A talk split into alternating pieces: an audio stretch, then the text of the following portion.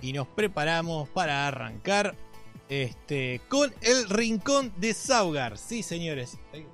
Haga ruido. Bueno, va a hacer ruido la puerta. Pero necesito que corra un poco de aire porque este, está refrescando y si va a llover. 40% de probabilidad de chaparrones decían, pero me parece que no va a llover nada. En fin, estuve Iba a arrancar 11 y media, arranqué 45 minutos tarde porque, como siempre, esta cosa no funciona como debería. Ayer estuve toda la noche ahí tratando de hacer andar el celular como webcam para que me tomara el, audio y no tener que estar usando este micrófono. Pero si bien anduvo todo bárbaro, ahora empezó a joder, a entrecortarse. Y como ven, la imagen por ahí a veces se entrecorta. Pero bueno, la imagen no me jode, lo que me jode es que se entrecorte el audio. Porque esto después lo subo a Spotify. Así que necesito que el audio esté bien. Y bueno, acá estamos. Nueva entrega de El Rincón de Saugar, eh, segunda temporada, podemos decir. Y vamos a arrancar con algunos, eh, algunas preguntas que quedaron en, YouTube. Ahí de algo habrán, algo habrán jugado. Eh, así que vamos a arrancar con esa sección. Y luego vamos a seguir con la sección que arranqué la vez pasada de serie nueva versus vieja, serie de animación. Y les traje un par de series que oh, no saben lo que son. Hay una que está buena, la otra, bueno, eh, se limita a los tiempos modernos. Eh, pero las dos son, son entretenidas, así que, bueno, pero vamos a hablar después. Así que arrancamos eh, con... Tengo que clicar acá, ahí, ahí aparece, muy bien. Este, pero se me fue al, anterior, yo tenía que... No, vamos para atrás. Este no, este es el último. Ah, este es el primero. Porque si no, después tengo las respuestas en, fuera de orden y se hace un problema. Y en fin, eso, nada más. Eh, lo de siempre. Bueno, arrancamos con las preguntas que habían quedado de, los comentarios de los videos. Este, tenemos en el video del estanciero, de cómo jugar al estanciero, el video que la ha descollado realmente. todavía no entiendo por qué es que tuvo tantas visualizaciones comparado con los demás. No, no. Estoy, estoy probando a ver si la taba, a ver si, le va, si, si es el escudito de Argentina ahí. Capaz que el YouTube te manda tus videos a la zona donde vos vivís y se los recomienda a la gente donde vos vivís. No sé, no sé qué es lo que está moviendo ese algoritmo de porquería. Entonces estoy probando a ver qué, qué es lo que puede hacer que, no sé, la gente clique un poco más. No tengo ni idea. Eh, por eso es el, de la taba y ahora voy a hacer el del truco. A ver si por ahí... A ver si pego por ese lado. No sé. Eh, sí, está el Backgammon, es el que va a seguir después. Y tengo el Puluk Maya, y hay unos cuantos que ya me venían insistiendo, el Patol y demás, que van a venir. Este, los tengo todos agendados. Tengo la información. Miento, el Puluk creo no tengo información, pero tengo que, lo tengo que buscar y sé que está por ahí. O sea que tengo ya los videos más o menos de acá al año que viene, lo que voy sacando. Pero bueno, eh, arranquemos entonces con esta pregunta que me deja Julio Paz. Hola Julio, ¿cómo andás? ¿Todo bien? Bien. Eh, me has hecho una pregunta. Yo estas preguntas normalmente las respondo porque como no tengo muchos comentarios, vamos a ser sinceros, un canal chiquito, eh, las voy respondiendo a medida que me las van haciendo. Pero hay algunas preguntas que me gusta después sacarlas en un video porque son dudas que pueden quedarle a muchas personas. Y hay gente que le da pereza comentar, viste, y hacer la pregunta. O por ahí piensa que uno no va a responder, entonces no la hacen. Entonces, entonces, entonces, entonces, acaban las respuestas. Eh, Julio Paz pregunta una pregunta. Pregunta una pregunta. Entonces, si yo llego a sacar 2, 1, me muevo dos casillas y tiro de nuevo, y tiro de nuevo, o si saco 2, 2-1, tengo que volver a tirar y sacar dos números diferentes. Bueno, esta, es la regla básica de cuando uno tira los dados en el estanciero, si saca doble, puede eh, tirar una vez más. La cuestión es la siguiente, y esto lo tengo anotado en, en partes para no, no, olvidarme y no mandarme la macana de este, explicarlo mal y generar más dudas todavía. Eh, la cuestión es así, uno tira, salga lo que salga, mueve hace las transacciones que quiere hacer comprar, vender, este, cobrar, pagar, lo que se tenga que hacer. Y si te había salido doble, podés repetir el turno. O sea, tiras de vuelta, moves y haces todas las transacciones que tengas que hacer. Si te salió doble, podés tirar de vuelta. Pero ¿qué pasa? En el tercer tiro que haces, si te llega a salir doble, marche preso directamente. O sea que es un poquito como para evitar que estés tirando doble, doble, doble, doble, doble, porque, no sé, a veces se da tres tiros dobles seguidos. Entonces, para no dar demasiados eh, turnos de ventaja, eh, a la tercera vez que te salga dos veces en los dos dos el mismo número, no importa qué número sea, si te salen los dos dos el mismo número, eh, repetís el tiro, pero a la tercera vez que vayas a repetir el tiro, marche preso. Entonces, te sale dobles en los dados. Moves, haces transacciones. Tiras de vuelta, te vuelve a salir doble. Moves, haces transacciones. Pero a la tercera vez que tires, no te puede salir dobles. Si te sale dos veces un número, perdiste, marche preso. Y después, bueno, tenés que pagar mil para salir de la comisaría o eh, quedarte ahí hasta que otro caiga en la comisaría y entonces es como que hay, se ve que hay un solo lugar para guardar a un preso, entonces te, te echanamos para afuera. Eh, y si no, podés tirar cada vez que te toque tu turno y si te salen doble en los dados, ahí podés salir de la comisaría.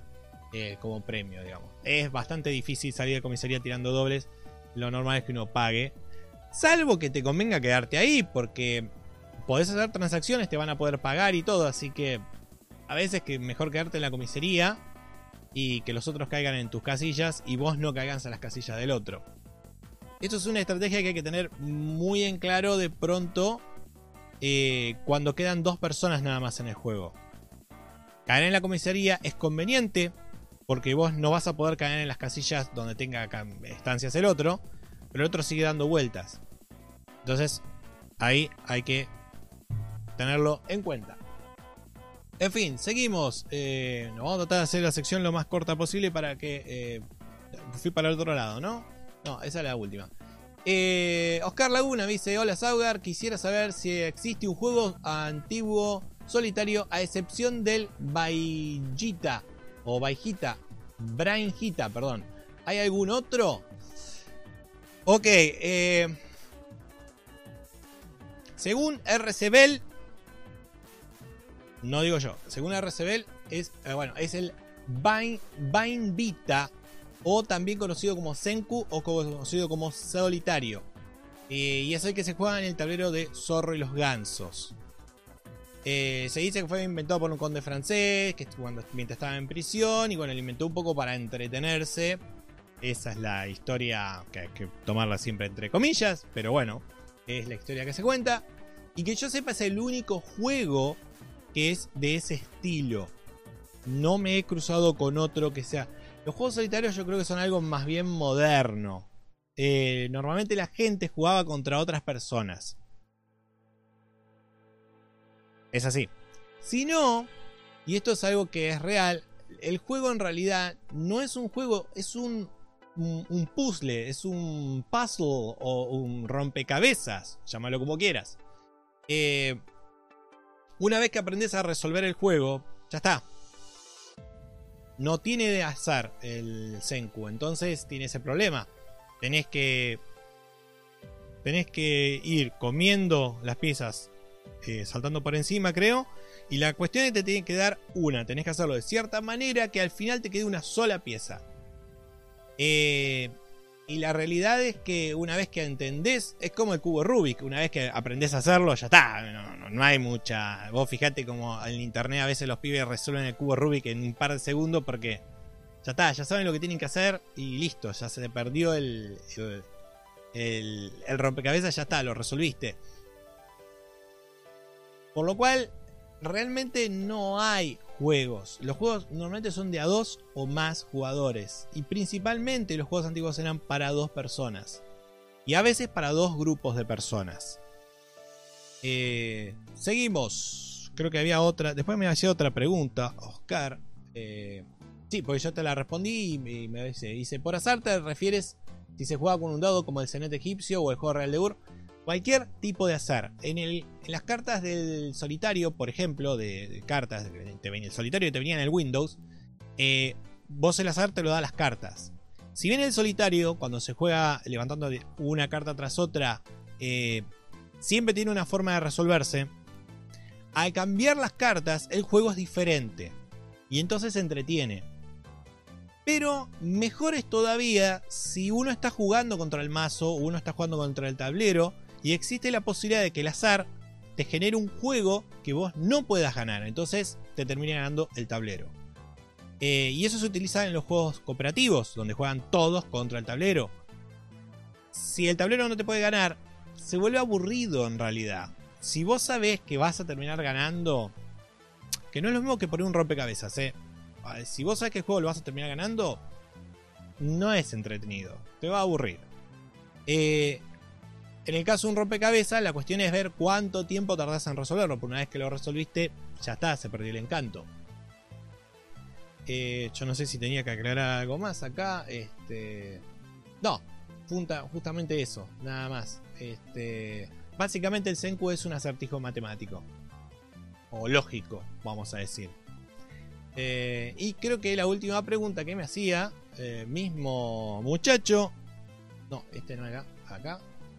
Dice un juego también. Bueno, después me cuento acá un, par de, datos así de, su infancia. Dice que su tío le enseñó a los 12 años a, por ejemplo, agarrar cualquier pieza de ajedrez y empezar a hacer movimientos hasta quedar. Eh, bueno, supongo a pasar por todos los, todos los cuadrados, todas las casillas. Eh, también está recorrido del caballo de ajedrez propuesto por el matemático Euler. Este no lo conozco. Yo, va, no sé si es el mismo que yo creo que es. en nueve casillas, o sea, en un cuadrado de nueve casillas, vos tenés los dos caballos arriba los otros dos caballos abajo. Y tenés que invertirlos en ocho movimientos, una cosa así. Y eh, es bastante complicado de hacer. Eh, y después el otro que dice las ocho reinas de Bessel, que creo que este sí lo conozco, que es agarrar los ocho peones, hacerlos pasar por reinas y los tenés que ubicar en el tablero de manera de que no se puedan comer entre sí, no estén en jaque unos con otros, por decirlo de alguna manera. Eh, y también es bastante complicado, pues siempre te queda una. Vos empezás a poner y decís, ah, si esto es fácil, y de pronto te queda una y no importa dónde la pongas, termina estando en jaque. Ah, y tenés que volver a desarmar todo. Y es. Son en realidad ejercicios para ajedrecistas. Eh, estos son dos, dos ejercicios son típicos para ajedrecistas. ¿Por qué? Porque la idea es que vos, eh, ya con ver la pieza, automáticamente en tu cabeza se forme la idea de a dónde puede ir, qué piezas puede comer y demás. Que vos no tengas que estar mirando y siguiendo la hilera de casillas, sino que al golpe de vista vos ya sabés para dónde va la diagonal de esa pieza, para dónde está la, línea ortogonal, sabés el caballo a qué, lugar va, va, a caer, incluso teniendo un movimiento muy raro que es el movimiento en L, eh, pero automáticamente ya sabes a dónde va el caballo. Eh, y para eso son justamente estos ejercicios. Pero a ver, son acertijos, son acertijos lógicos en realidad. Que se usan en el caso del ajedrez, y esto es particular, justamente para aprender a jugar al ajedrez. Tener un mejor dominio del tablero. Eh, seguimos. Ah, creo que finalmente dice gracias por contestar mis preguntas. No, no hay por qué. Eh, para eso estamos. Hasta que tenga un millón de suscriptores y tenga un millón de mensajes en cada video. Entonces ahí va a ser muy difícil que pueda responder. Por ahora, aprovechen que puedo responder. Leonard dice. Eh, bueno, estoy viendo esto chiquitito. Eh, saludos, Augar. ¿Tienes algún email donde pueda enviar el tablero del Patoli que diseñé con sus imágenes y reglas? Mirá, este. Sí. Tendría que pasar acá de vuelta, ¿no? Sí, ok. Va, cualquier cosa que me quieran mandar, eh, mándenla a algo habrán jugado. Eh, si, es si es información, eh, imágenes, lo que quieran, lo pueden mandar ahí.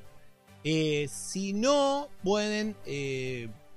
si son imágenes, si las suben a Instagram, si suben sus fotos de sus tableros a Instagram, lo que pueden hacer es eh, etiquetar, etiquetarme con el ¿cómo se llama? numeral o hashtag o, almohadilla, dependiendo de qué país estén, el hashtag este, Saugar y listo, ya está. Mismo que para accesar a este, Instagram.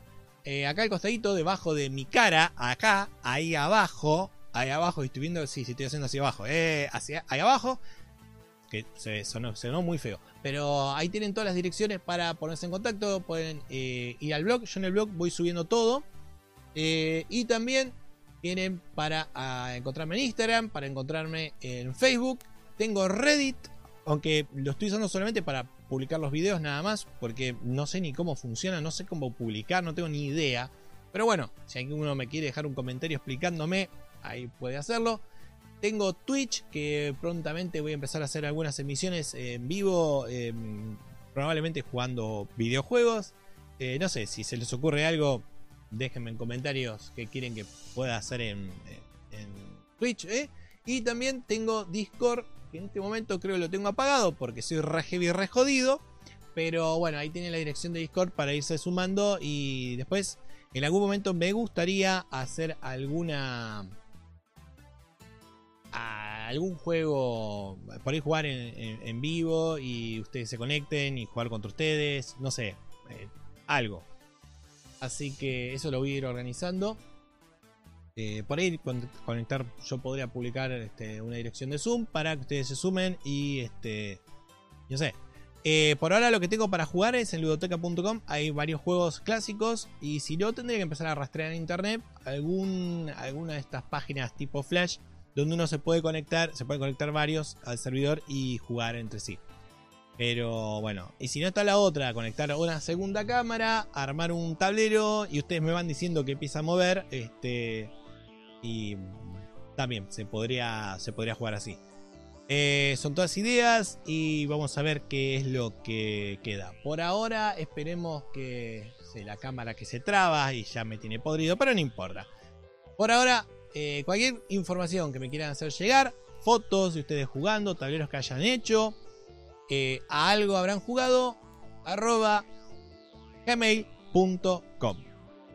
Nada más. Seguimos. Este, Nicolás Martínez dice, estaría bueno tener subtitulado el video que mostrás de Finkel. Esto me lo hice en la en el documental de la historia del juego real de Ur, que este, lo compilé todo, está todo compilado, lo hice en tres partes primero y después lo sumé, porque dura como casi una hora.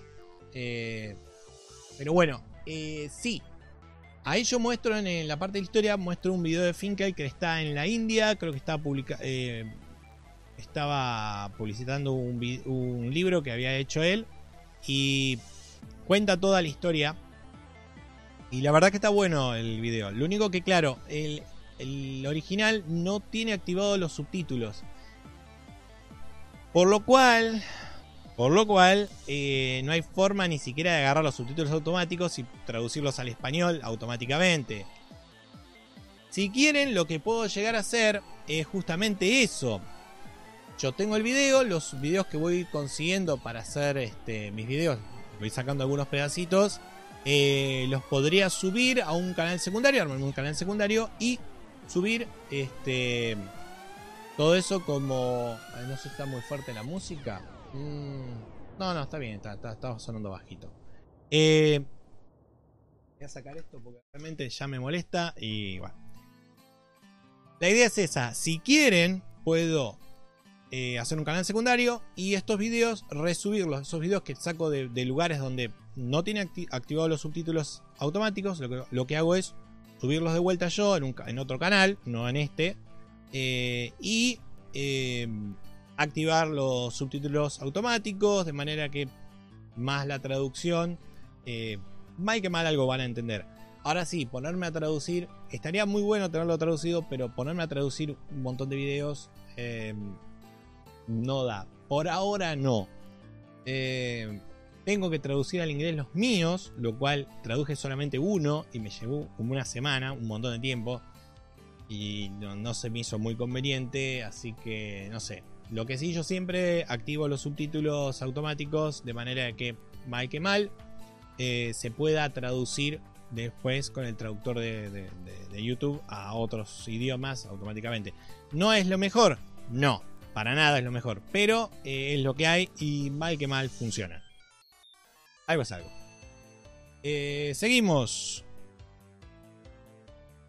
Eh, Joaquín Gael García. Bueno, el video del 4 en línea me da un montón de indicaciones. Va, un par de indicaciones, un par de días que a mí se me iban a ocurrir en ese momento, pero se me ocurrieron después de que grabé el video. Y dije, ya fue.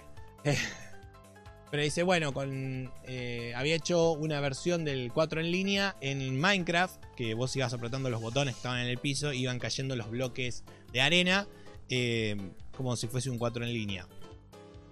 Una huevada en realidad. Pero bueno, me costó bastante tiempo. Yo no soy muy ducho manejando la redstone o la piedra roja. Eh, llámenla como quieran. Eh, pero sí, bueno, acá me dice que por ahí para que no tenés que estar paliando después la, arena, lo que se podría hacer es eh, poner unos pistones que al, al, retraerse la arena caiga.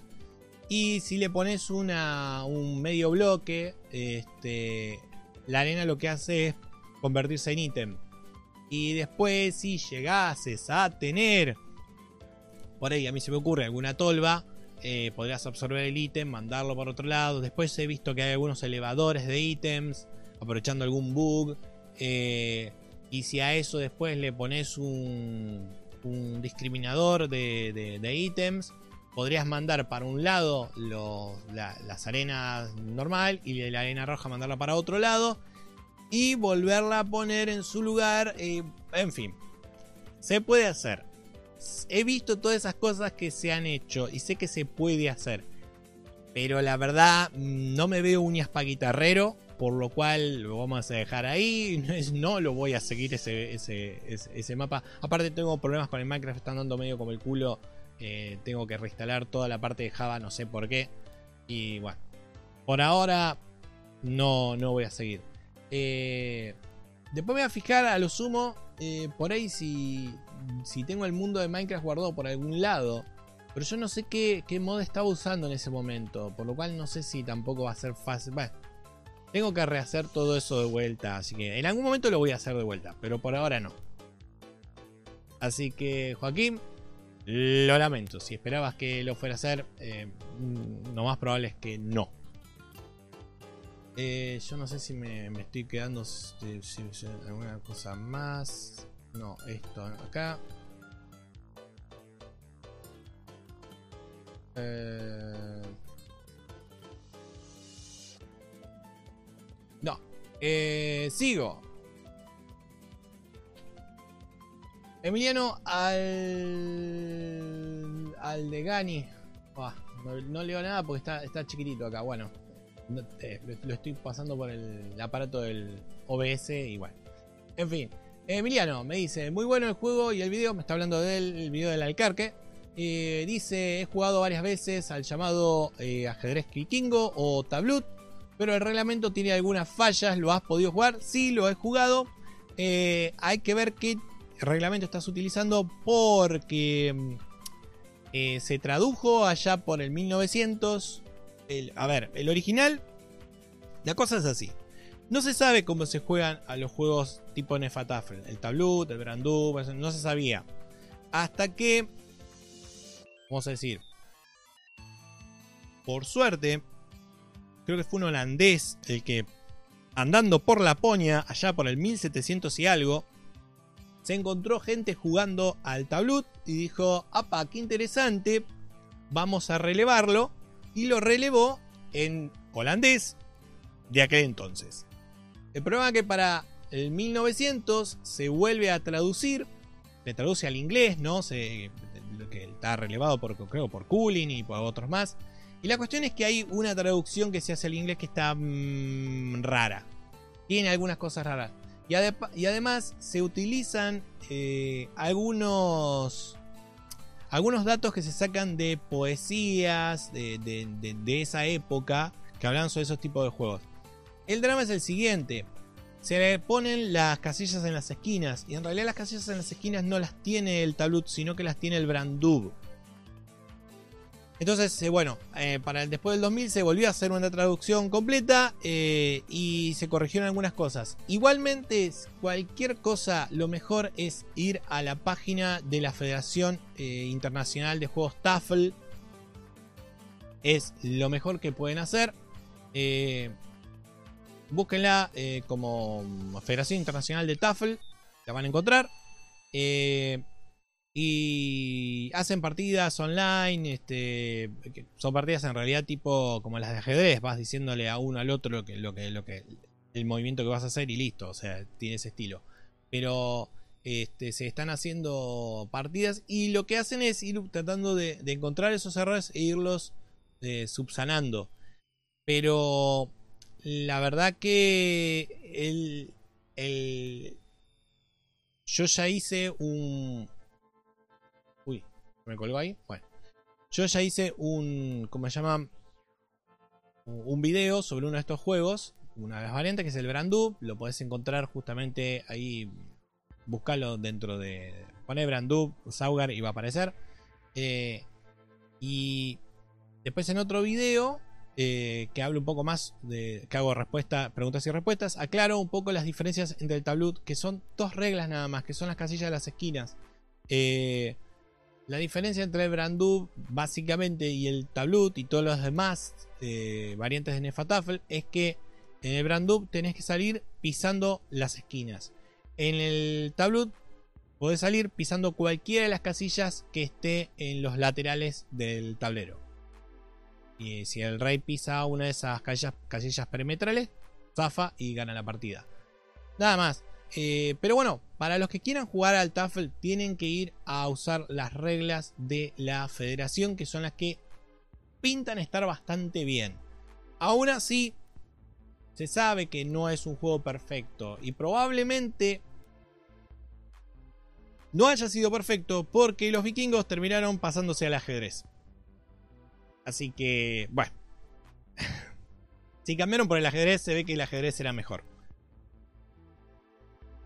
Seguimos. ¿Qué, ¿Qué más? ¿Qué más? ¿Qué más? ¿Qué más? ¿Qué más? ¿Qué más tenemos por acá? Otra pregunta más. Caballero Occidental. Me pregunta, me, pide, dice, ¿puedes hacer un video sobre el Puluk Maya? Yes. Sí, está agendado el Puluk Maya. Eh, ya en un video anterior dije lo tenía agendado. Pero bueno, ustedes vayanme diciendo qué juegos quieren que eh, reseñe. Y yo veo el que más pedidos tiene, lo voy poniendo delante. Eh, pero bueno, próximo video va a ser seguramente el truco con el truco argentino y creo que el truco si el truco uruguayo la única diferencia que tiene es en la jerarquía de cartas va a ser el truco argentino y truco uruguayo eh, el truco español tengo que ver cuáles son las diferencias reales en el juego si son tiene si también es la única diferencia en la jerarquía de cartas va todo pero si el tipo de juego ya tiene algunas diferencias más grandes lo más probable es que solamente me limite al eh, truco argentino. Pero bueno, tengo ganas de hacer eso para hacer un juego de cartas españolas que no, hice ninguno. Y aparte que tengo toda la información de la Federación Argentina de Truco. Por lo cual, eh, ese va a ser el próximo video. Eh, en fin. ¿Algo más? no, nada más. Me faltaba. Creo que esta es la última pregunta. Sí, esto ya está. Lo volamos. No, este es el separado que tengo que volar. En fin.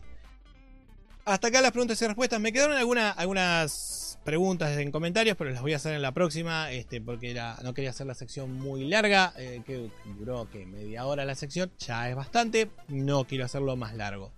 Así que ahora vamos a arrancar en la siguiente sección. Que es la de serie vieja versus serie nueva esta contienda que hago entre dos series animadas que no tienen nada que ver una, con la otra, pero bueno, creo que eh, es para dejar contento al viejo cascarrabia que uno lleva adentro, ¿no? Que dice que no, todo lo de antes era mejor, lo ahora es una porquería, este, y la música y el shingi shanga, eh, así decía mi abuelo, ¿no? Cuando hablaba del rock, que él escuchaba tango, ¿no? Eh, entonces el rock era ah, ese shingi shanga en fin, me sale de adentro, ya estoy viejo, estoy pisando ya llegando a los 40, entonces, ¿qué va a hacer? Eh, uno le, agarra esta cosa de querer comparar.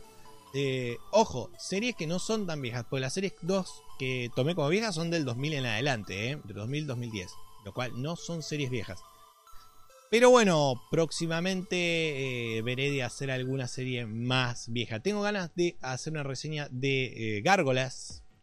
Pero no sé contra quién, porque compita con quien compita va a terminar perdiendo. Voy a tener que poner a Gárgolas y lo voy a tener que comparar con alguna serie nueva. Bueno, a ver, déjenme una indicación de qué serie nueva. Lo que sí, por favor, no me manden una serie que tenga 300 temporadas porque no me puedo sentar. Voy a tardar 10 meses para verla. Eh, si tienen una serie nueva de una sola temporada, eh, ahí, abajo, escriban qué, es lo que quieren. Eh, así que arrancamos con Campamento Cretácico, sí, porque bueno, leí Jurassic Park y dije, wow, vamos a ver esto, a ver qué onda. Campamento Cretácico, ¿qué sería? Jurassic Park, no, Jurassic World sería en realidad, versus Wolverine and the X-Men. Sí, ya sé, ya se están imaginando cuál de las dos va a ganar. Pero bueno, a ver. Ya, con lo, ya leyendo los nombres ya sabemos quién gana. Eh, así que arrancamos con Campamento Cretácico. Vamos a buscar este, la, info, la info que tenía guardada porque... Este, no, ¿qué, hice? No, acá. Ahí está. Eso, eh, va, bien. Perfecto. Vamos a arrancar con la serie nueva. Siempre hago la serie nueva primero y después hago la serie vieja. Y luego va a venir un, un, balance y ver quién, cuál de los dos es el que ganó. Normalmente, bueno, normalmente, en realidad lo hice una sola vez. Eh, primero arranco pasándoles el nombre, eh, la, productora, con el nombre de la serie, la productora. Luego hablo de los actores eh, de voz que trabajaron en la serie, porque hay algunos actores que son desconocidos y, tienen un, prontuario algunos, un prontuario de series y de trabajos muy interesantes. Y Wolverine and, the X-Men tiene, pero todos tienen prontuario. Todos tienen prontuario. Eh, y después, bueno, un poco los personajes y enumerar los personajes principales, los, los personajes antagónicos. Hablar después un poquito del argumento y luego señalar lo bueno y lo malo que encontré. Desde los personajes la historia y también los pequeños agujeros de guion o Deus Ex Máquina por un lado y del otro lado los aciertos de guion y considero las cosas realmente buenas que le han pegado y que han dejado bien parado a, la historia o vamos a decir a la a la eso eh, para finalizar con un balance entre lo bueno y lo malo y decir bueno a ver qué tan bueno o qué tan mala fue la serie arrancamos Serie Jurassic World, Campamento Cretácico. Por suerte, se avivaron de que en realidad hay tantos dinosaurios de Cretácico que aparecen en Jurassic Park que llamarle Parque Jurásico cuando los animales son del Cretácico eh, es un pequeño, una contradicción contradictoria. Y bueno, acá se avivaron y dijeron, che, podemos meter Cretácico acá y quedamos mejor. Bueno, sí, no sé. La cuestión es que... Eso. Uno no entiende por qué el mundo es jurásico y el campamento es cretácico. se ve que debe haber un portal temporal en, algún lugar de la isla y anda a saber. La cuestión es que la productora es Universal Pictures o Universal Studios, en este caso. Eh, tenemos a DreamWorks Animation, Amblin Entertainment, Legendary eh, Television, The Kennedy Marshall Company y Netflix. Esta serie, si la quieren ver, la distribuidora es Netflix. Y si no la quieren ver, la distribuidora sigue siendo Netflix. Da lo mismo, lo que quieran. Si quieran o no, es Netflix. Em, entonces sigue transmitiendo perfecto. Actores. Bueno, eh, yo tengo tres actores acá señalados. Digamos, no voy a hablar de todos los actores. Hablo solamente de los que tienen. Son conocidos, ¿no? Como para tener algún referente que otras cosas hicieron. Eh, y voy por lo que es más o menos conocido. Eh, bueno, el primer actor del que voy a hablar es John Giambrone. O Giambrone, o como sea, italiano, no sé. Este, en fin. Hace el personaje de Ben Pincus. Y Actúa en la serie Big Hero 6, eh, no en la película, en la serie que hace de Richardson Mole, que es el como el, archienemigo de, Fred. También actúa en The Low House, eh, mm, haciendo el papel de Benny. tuvo un papel ahí. No sé, no la vi la serie, por lo cual no tengo ni idea de qué tan grande o chico puede ser ese papel. Después eh, hizo un papel en la serie de eh, Harley Quinn, la serie nueva, eh, haciendo de Joshua. Creo que Joshua es el sobrino del pingüino, si no me equivoco, o no sé, no me acuerdo en este momento. y también hace de el joven Eugene, o sea, la versión adolescente o de chico del personaje principal, en la serie de Enredados. Serie, no la película, serie. Igualmente, en en la serie creo que actúan todos los mismos actores de la película. Eh, tiene así un par de cosas así. Actúa en Big Hero 6, tiene algún papelito en la serie de Harley Quinn y en la de Enredados. No es mucho, pero bueno. Y después, obviamente, todos esos actores, los que nombro y los que no, trabajan mucho haciendo doblaje de anime y trabajan haciendo voces para eh, juegos, pero que por ahí no son, o videojuegos no son tan conocidos. Yo no los he jugado, entonces nombro más o menos lo que conozco, lo que resuena un poco más. Eh, también tenemos a eh, Gina Ortega, que hace la voz de Brooklyn en, esta serie. Y es la princesa Isabel en Elena of Avalor, la serie. Eh, no vi Elena of, Avalor, pero este, la tengo como que, no sé, es bastante importante la serie para chicos. En fin, no sé. La cuestión es que es la misma actriz que hace la princesa Isabel, sea quien sea.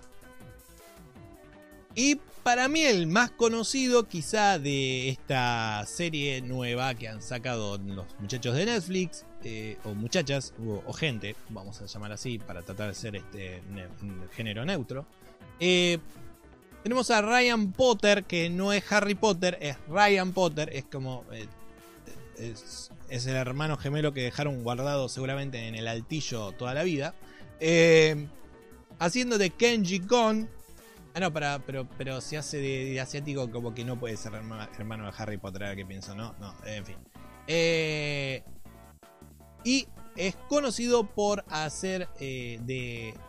Sí, no, sé qué tan asiático puede ser el pibe este en realidad. Más o menos, sí, mezcla capaz. Pero bueno, eh, hace de Gar Logan en la serie este, actuada eh, con el live action de Titanes, Titans o Jóvenes Titanes.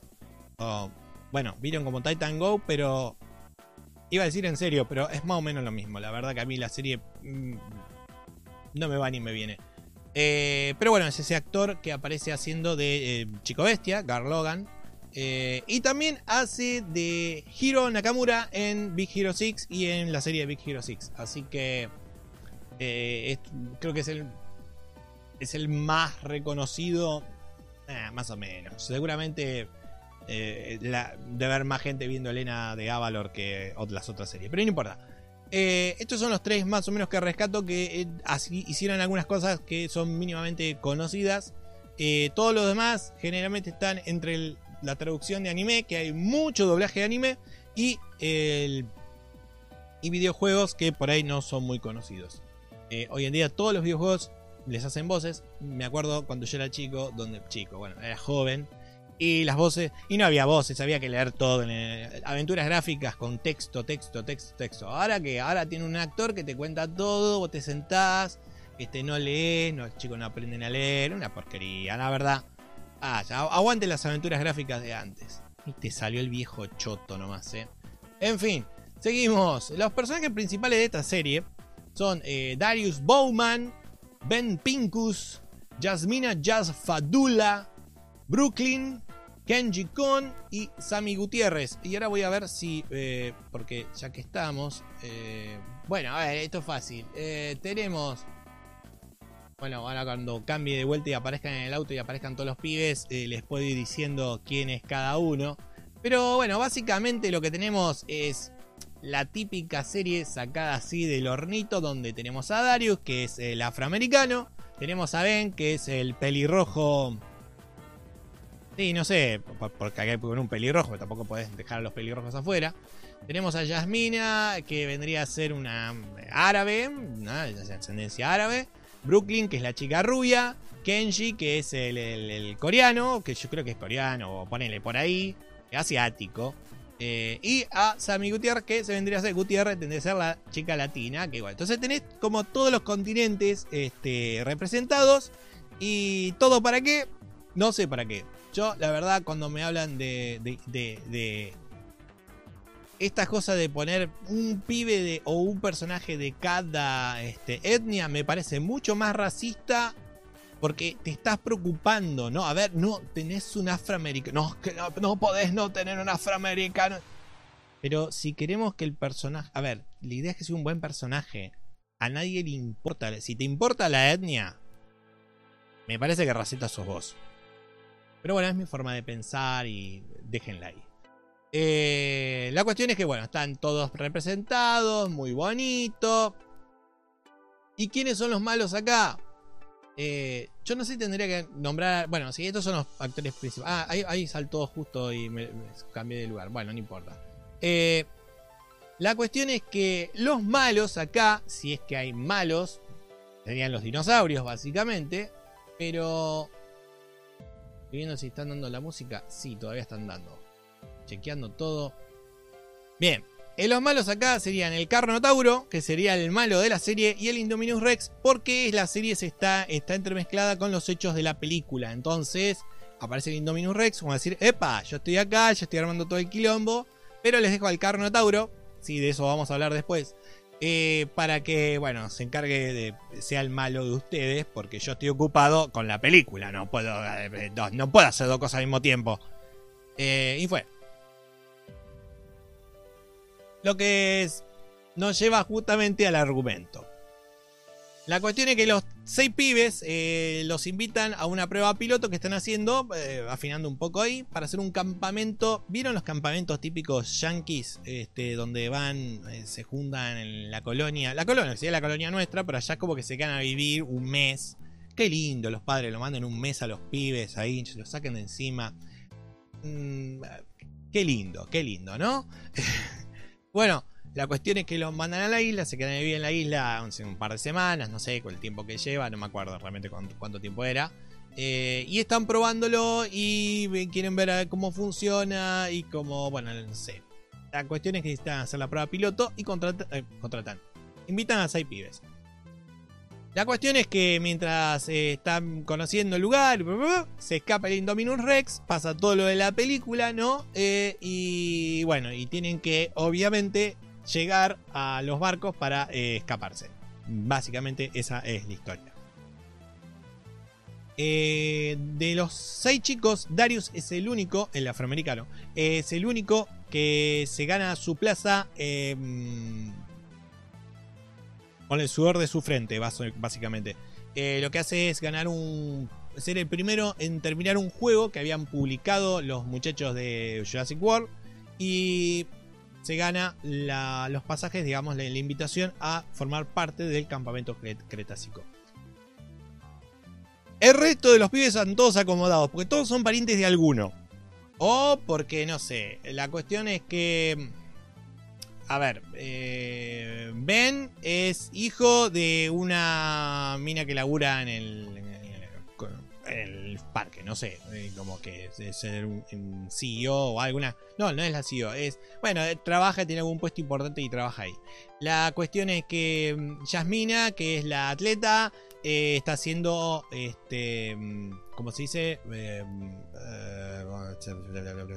la está siendo bancada por el parque. No me acuerdo cómo se llama la, palabra. Eh, eh, patrocinada por el parque. Eh, Brooklyn es la piba que tiene un canal de YouTube así con 60 millones de suscriptores. Como yo. eso fue un sarcasmo. Y también tenemos a Kenji, que es el pibe asiático, que el padre es parte dueño del parque, de algunas cosas del parque, no me acuerdo qué. Algo de los condominios, nunca entendí qué carajo son los condominios. Eh, supongo que será dueño de algún hotel que está ahí. Y tenemos a Sammy que no sé por qué le invitaron, porque la chica, este, los padres son dueños de la granja donde eh, compran las vacas que le dan de comer a, los animales. No. En fin, no sé. Esa es la granja que le da, le manda la carne a Jurassic World. En fin, la cuestión es que la piba también está. Están todos invitados porque son todos conectados. El único que se ganó la plaza ahí, venciendo el juego, porque vio la tercera película de Jurassic Park, eh, fue Darius Bowman. Y por eso se merece un aplauso. Uno, nada más. Porque la verdad que Jurassic Park 3 no, no lo vale. Lo lamento. Eh, todos los demás están todos acomodados. Y así iba a ser. Y así es siempre. O sea que tampoco nos vamos a hacer mucho problema. Hablando de lo bueno y lo malo. Personajes. Lo malo de los personajes. Hay un par de personajes que la verdad eh, tenían que estar porque son parte de cualquier campamento. Pero eh, la verdad que si yo dejara a mis hijos con estas dos personas, eh, yo los mato. No tienen la más mínima idea de qué, cuál es su trabajo. pero más allá de eso, que lo voy a hablar después, los preceptores los que están encargados de los pibes. Son dos, un muchacho y una chica, una señorita, un señorito, si se quiere. El pibe es un idiota atómico. Y la piba eh, tampoco es mucho más inteligente. Pero ¿qué pasa? Como digamos que es normal y está lado de un idiota, queda como la inteligente. Estas cosas que pasan con los personajes que se tratan de hacer hoy en día, de personajes eh, femeninos, este, súper em, vamos a decir, fuertes, independientes, inteligentes, que en realidad los hacen como el culo, pero bueno, claro, hacen la fácil. Si vos no sabés cómo hacer un personaje femenino, eh, inteligente, este, independiente, fuerte, ¿qué haces? Lo pones al lado de un masculino que es un idiota. Y entonces, claro, el que va a bollar va a ser el femenino y va a decir, bueno, es re inteligente. No, no, a ver, no. Porque después las cosas que hacen después decís, no son ninguno, ninguno de los dos son inteligentes. La cuestión es que el personaje masculino es un idiota y la, chica, la preceptora, eh, vendría a ser la inteligente eh, hasta por ahí nomás. Dos personajes que están puestos solamente porque alguien tiene que estar a cargo de los pibes. Pero si están a cargo de los pibes, después no tenés trama y entonces... Bueno, ya saben, ¿no? Se tienen que separar y los pibes se tienen que escapar al dinosaurio y bueno, la de siempre. Pero bueno, esto tiene una contrapartida que en los personajes, que es el personaje de Darius, del personaje principal, que realmente está bien desarrollado. Me gustó mucho, cuentan la historia, la relación de por qué él quiere ir al campamento tan obsesionado. Es el único que realmente eh, le encanta estar ahí. Todos los demás están como medio porque los medios los mandaron, porque por algo, por lo otro. Él es el que realmente le gustan los dinosaurios. Ir, y como ir a un zoológico y no te gusten los animales. ¿Para qué carajo estás yendo a un zoológico si no te gustan los animales? bueno, la cuestión es que el pibe es el, único que realmente está ahí, que sabe de los dinosaurios. ¿Y por qué quería ir? Porque con su padre, su padre también le gustaba mucho este, la, paleontología y eh, querían visitar el parque. Y bueno, está la, la historia él, va recordando su historia con el padre y bueno. La verdad que toda esa subtrama está bien hecha, a mí me gustó, le agregía de dramatismo, pero eh, la verdad que está bien llevada adelante. En cuanto a la historia, después los más personajes son todos más o menos así, como que están puestos ahí como medio para, cumplir su parte, eh, se nota, eh, pero bueno, estos dos son los que puedo resaltar. Los preceptores, como la verdad que están, podrían haber hecho algo mejor. Y la verdad que Darius está bien hecho. Es lo mejorcito de la serie, como hablando de personajes. En cuanto a la historia o argumento, puntualmente. Eh, empezando por lo malo. Siempre arranco por lo malo, ¿no? Como para que después vaya a lo bueno y por ahí deje un mejor sabor de boca, ¿no? Bueno, más o menos. Eh, y acá está el por qué los preceptores realmente son un desastre. ¿Qué es lo que pasa? Bueno, eh, si vieron la película, ya saben que se escapa el Indominus, empieza todo el carajo, y bueno, y en algún momento se pierde contacto, pierden contacto con este la, central, ¿no? Que es la que dirige todo, que aparece en la película, que está en el tipo con los dinosaurios ahí sobre la, sobre la mesa, y que, bueno, eso, ya, ya vieron la película. Eh, pierde contacto con la, con el, la central del parque y bueno, como no saben qué pasa, ¿qué hacen? Bueno, les voy a dar cuatro opciones. A. Eh, se va la chica a ver qué pasa y se queda el muchacho cuidando a los pibes, a los chicos. B. Se va el muchacho a ver qué pasa y se queda la chica cuidando a los pibes. C. Se quedan ambos con los chicos y esperan a que la central se ponga en contacto de alguna manera con ellos. D. Se van los dos a ver qué pasa y dejan a los chicos solos. A ver, elijan, hagan de cuenta que ustedes son eh, adultos responsables y están a cargo de un grupo de niños. ¿Cuál de las tres, de las cuatro opciones elegirían? La última, obviamente, te tenés que ir y dejarlo solo porque después no vas a tener trama. La cuestión es que los muchachos así, eh, tan, tan inteligente ella, que se ve que es tan inteligente que dice, no, no puedo dejar al muchacho acá con el idiota este a cargo de los chicos. Si es un idiota, ¿por qué carajo lo tienen contratado en ese parque? A ver, contrata a alguien que sea maestro o que tenga... Eh, ah, no sé. Bueno, que sea maestro no quiere decir que sea un idiota. Es verdad. Eh, está bien, perfecto. retiro lo dicho.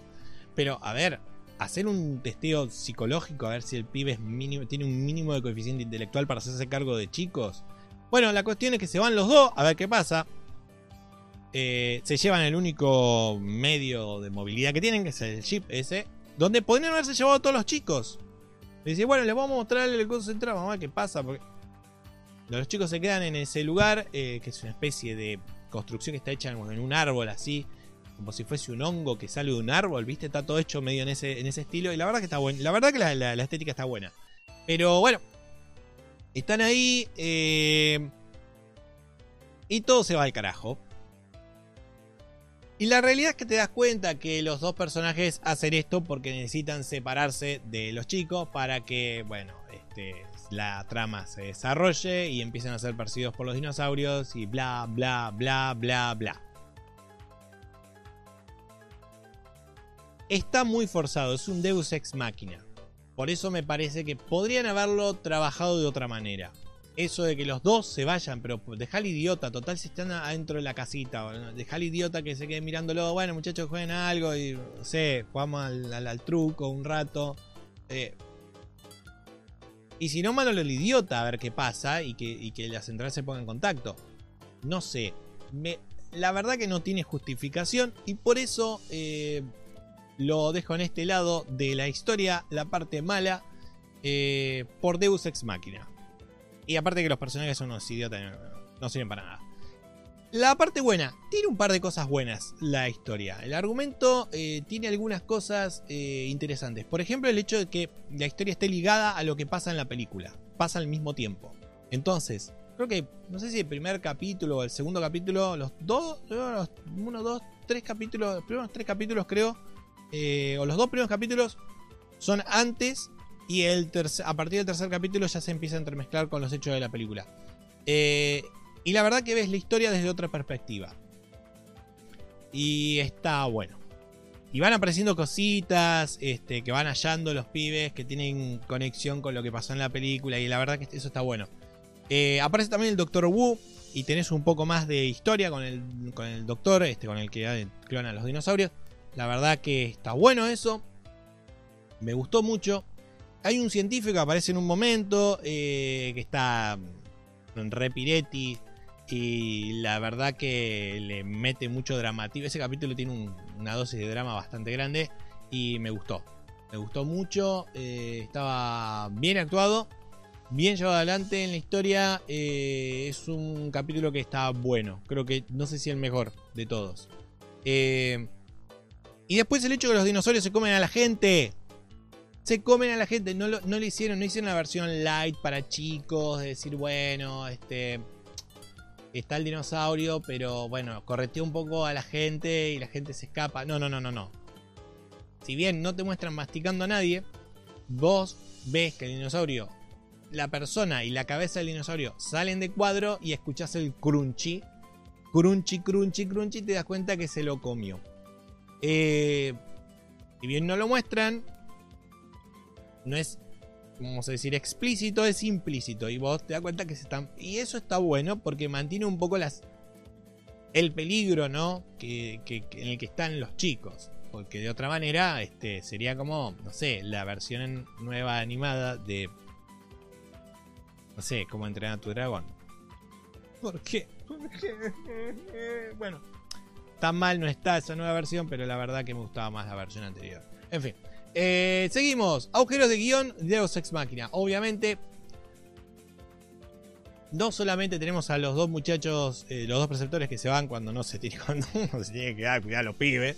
Pero eh, el hecho de que se corte la comunicación, eso no lo entendí muy bien, porque en la película la vi de nuevo y no pasa.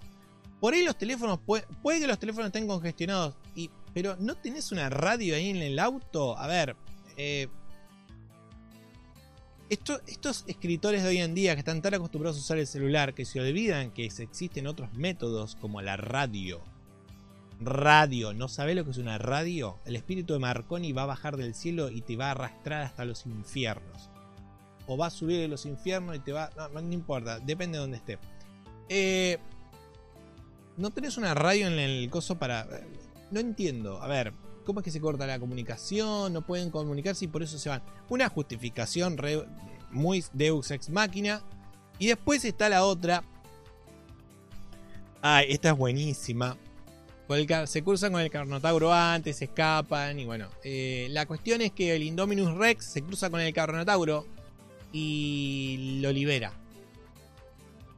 El bicho ese es re inteligente. Para mí que tiene algo de ser humano también. Porque primero puede hablar con los con, los este, Velociraptor. Y además, puede hablar con el Carnotauro. Sí, es cualquiera en realidad, porque tener el ADN de un bicho no, te hace manejar el idioma. Porque, a ver, me imagino que el idioma lo ven. Si hay un idioma o una forma de, de interpretar los sonidos, eso se aprende. Entonces, es cualquiera, pero no importa. La cuestión es que le dice al Carnotauro, mirá, mirá, loco, eh, yo la verdad no, tengo tiempo para casarme, casar a estos pibes porque tengo ya, me contrataron de la película y vos sabés que vamos todos a querer casar a, este, ¿cómo es que se llama? no importa, la actriz de Guardián de la Galaxia, actriz, perdón, actor, o, o puede ser actriz, hoy en día no se sabe. Eh, la verdad que me paga más ir a, ir a morfarme a ese tipo antes que todo que no los conoce nadie. Porque la verdad que, ¿qué hizo uno? A ver, que, pero por, a ver, que me voy a comer al que hizo de, de, de, de Richardson Mole en Big Hero 6. No, no vale la pena. La princesa, no, si, si me llevo a morfar a la princesa Isabel, después voy a tener un problema, viste, con, no, me van a venir a hacer un, no, no se puede. Y Hiro Nakamura, por más que. La, verdad que no está. Me voy con Guardián de la Galaxia que pagan más. Y bueno, y le dice, así que vos, vos que estás, está, tenés la sangre en el ojo, querés ir a morfar. Yo te abro la puerta, anda a morfártelos. Así. No lo muestran, pero yo me imagino que la conversación fue esa. Y el Carnotauro pasa a ser más o menos el malo de la película. Eh, ¿Qué quieren que les diga? fue muy exagerado eso. El Carnotauro se podría haber escapado de otra manera. Pero bueno, otro Deus Ex Máquina donde el Indominus no solamente este, convence a los Velociraptor de sublevarse, sino que libera al Carnotauro y le dice, che, pibe, anda a reventar estos pibes porque... Porque sí. Porque sí, porque tampoco hay una razón, no es que los pibes le hicieron algo al, Indominus, como así, sí, nada, no, ni, no, le hicieron ni burla, ¿viste? Pero bueno, se ve que el Indominus se quedó con la sangre en el ojo, porque no se los pudo comer y dijo, Carnotauro, anda y morfátelo. En fin. Eh, por suerte hay algunos aciertos de guion. Tenemos a... el hecho de que se atrevan a eliminar a un personaje principal. Sí, spoiler alert, lo lamento. Eh, aunque bueno, sabemos que los personajes principales Matar a un personaje principal siempre hay que tomarlo entre comillas porque siempre se puede revivir de alguna manera. Pero bueno, la cuestión es que se atrevieron. Y es algo que no siempre se hace. Eh, y al final, bueno, la verdad que es previsible. Era muy previsible. Pero bueno, al menos no trataron de sorprender al estilo este, de Last Jedi eh, y. Y bueno, dejarnos a todos con el culo mirando al norte. Por, sí, con cara de. ¿Qué pasó? Eh, por suerte, por suerte, dijeron, ok, sabemos que el final va para este lado. Sí, bueno. Pero hagámoslo bien. Y el final está muy bien. Es previsible, pero es el mejor final que podían hacer para la primera temporada. Ah, no como el último Jedi que destruyó toda una franquicia. ¿Por qué? ¿Por qué? ¿Por qué? ¿Por qué Disney? ¿Por qué? ¿Por qué seguís destruyendo franquicias? ¿Por qué seguís destruyendo remakes? ¿Quién te mandó? ¿Quién? ¿Qué? ¿Qué? ¿Qué? ¿Qué? ¿Demian, el anticristo, trabaja en Disney ahora? ¿Qué onda? A ver si se ponen las pilas, loco. En fin. Eh, balance. Y acá llegamos al balance. La verdad que, sinceramente, no esperaba nada. Sí, ya sé que siempre digo lo mismo, pero en todas las series nuevas no espero nada. Llego, ¿qué va a pasar? Digo, ah, sí, deja, ya fue. La verdad, no espero nada. Y como no espero nada, es que a veces me llevo alguna sorpresa y digo, bueno, eh, está bien, podría ser peor, podría ser peor. Pero la verdad que la serie zafa, entretiene. Lo bueno es que no está hecha específicamente para nenes chiquitos, como Rescue Riders de Como entrenar. Eh, sino que está orientado más para por ahí preadolescentes y adolescentes. Ponele. Y si vos sos adulto y tenés la mente de un niño, te va a gustar. Tiene aventura, tiene suspenso, tiene algo de drama. La verdad que para hacer 8 capítulos está bastante bien. No hay tanto capítulo de relleno. No, más o menos.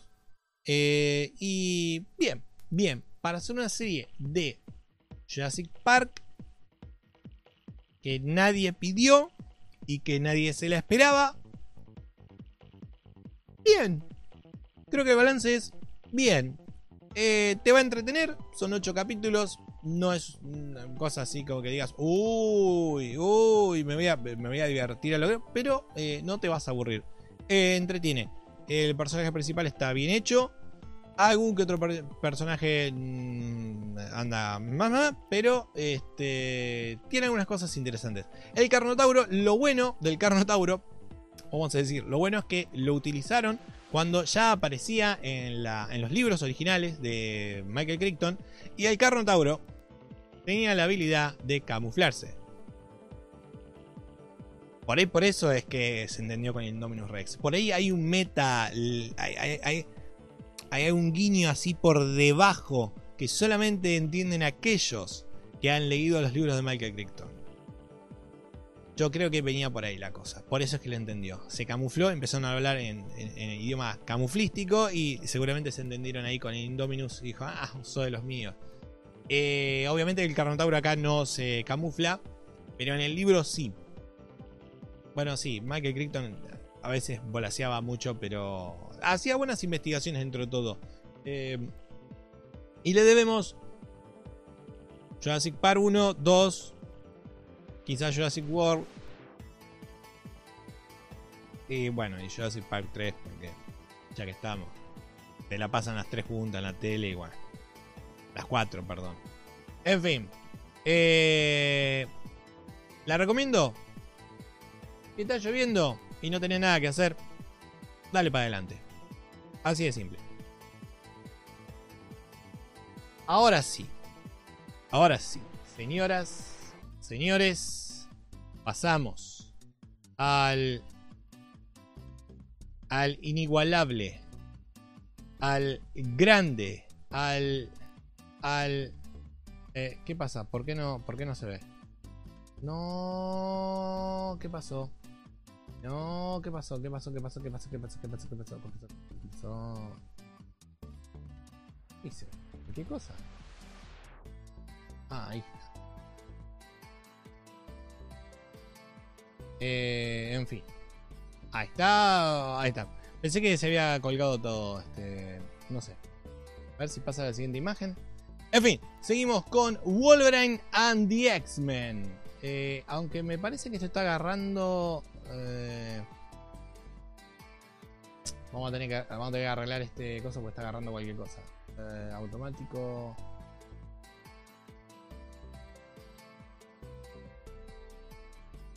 Files. Mm, acá. Acá. Y Open. Ahí está. Ahí está. O Wolverine and the X-Men. Este, vamos a esperar que pase. Siempre pasa algo. Siempre algo, algo se rompe. Algo siempre se rompe. Y tenés que estar. Eh, y. ¿Qué pasó? Propiedades. Eh, automático.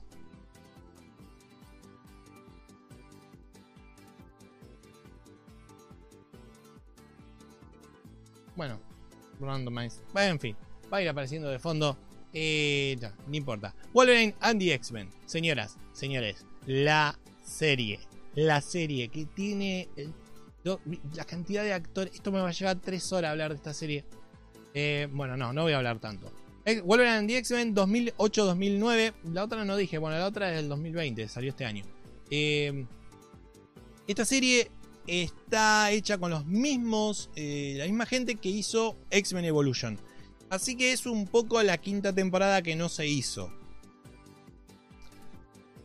Dicho esto, hay algunas cuantas diferencias y es un poco más seria. La, serie es un poco más seria. Bueno, en fin. Productora, tenemos Liberation Entertainment en asociación con Marvel Enterprise, Toons Media Group, Ford Serve Toons, Kickstart Production, Marvel Animation, Nicktoons y en los últimos episodios Walt Disney Television. ¿Por qué? Porque recordemos que Walt Disney en el año 2008, 2008, 2009 compra los derechos de Marvel eh, y este, se hace con las películas de, Iron Man, Thor y bueno, en fin, todo, ahora es todo Disney igual. Eh, y justo agarra Disney acá. Y el problema es que Disney no siguió esta serie, pero después es como que empezó a vender los derechos para que hicieran versiones en anime que la verdad he visto un poco así, pero no me banco el tipo de dibujo, no me, banco, no me lo banco. El anime, a veces hay cosas que pone me gustan y hay otras que digo, ah, no, no, no, me gustan, no me gusta, me, me, me, choca. En fin, esto está. Eh, primero fue eh, distribuido por Marvel Entertainment en el año 2007 eh, para todo el mundo. Nicktoons, Nick, Nicktoons Network para Estados Unidos. Y creo que ahora lo pueden encontrar en Disney Plus. Eh, si quieren verla la serie, la van a encontrar ahí. Hasta tengo el, dato, eh, está para ver. Eh, y ahora ya en noviembre creo que Disney Plus pasaba, llegaba a la Argentina, o sea que lo van a poder ver acá. Si no, lamentablemente van a tener que buscarlo en internet, que lo van a encontrar seguramente en Series Land, King Cartoon, ahí lo van a encontrar. En fin. Actores. Bueno, acá hay actores, acá hay actores para tirar, pero la verdad que la, calidad de actores que hay es terrible. Ya por solamente eso uno puede decir, bueno, ok, arrancamos bien. Eh, Logan o Wolverine, eh, la voz la hace Steve Bloom, que hace de Seb Aurelius en Star Wars Rebels, hace Green Goblin en The Spectacular Spider-Man, eh, hace de Attila en la serie de Enredados, eh, hace de Conde Vértigo en Young Justice y también hizo, actuó en varias películas, hizo personajes en películas animadas de DC, la verdad que es bastante conocido.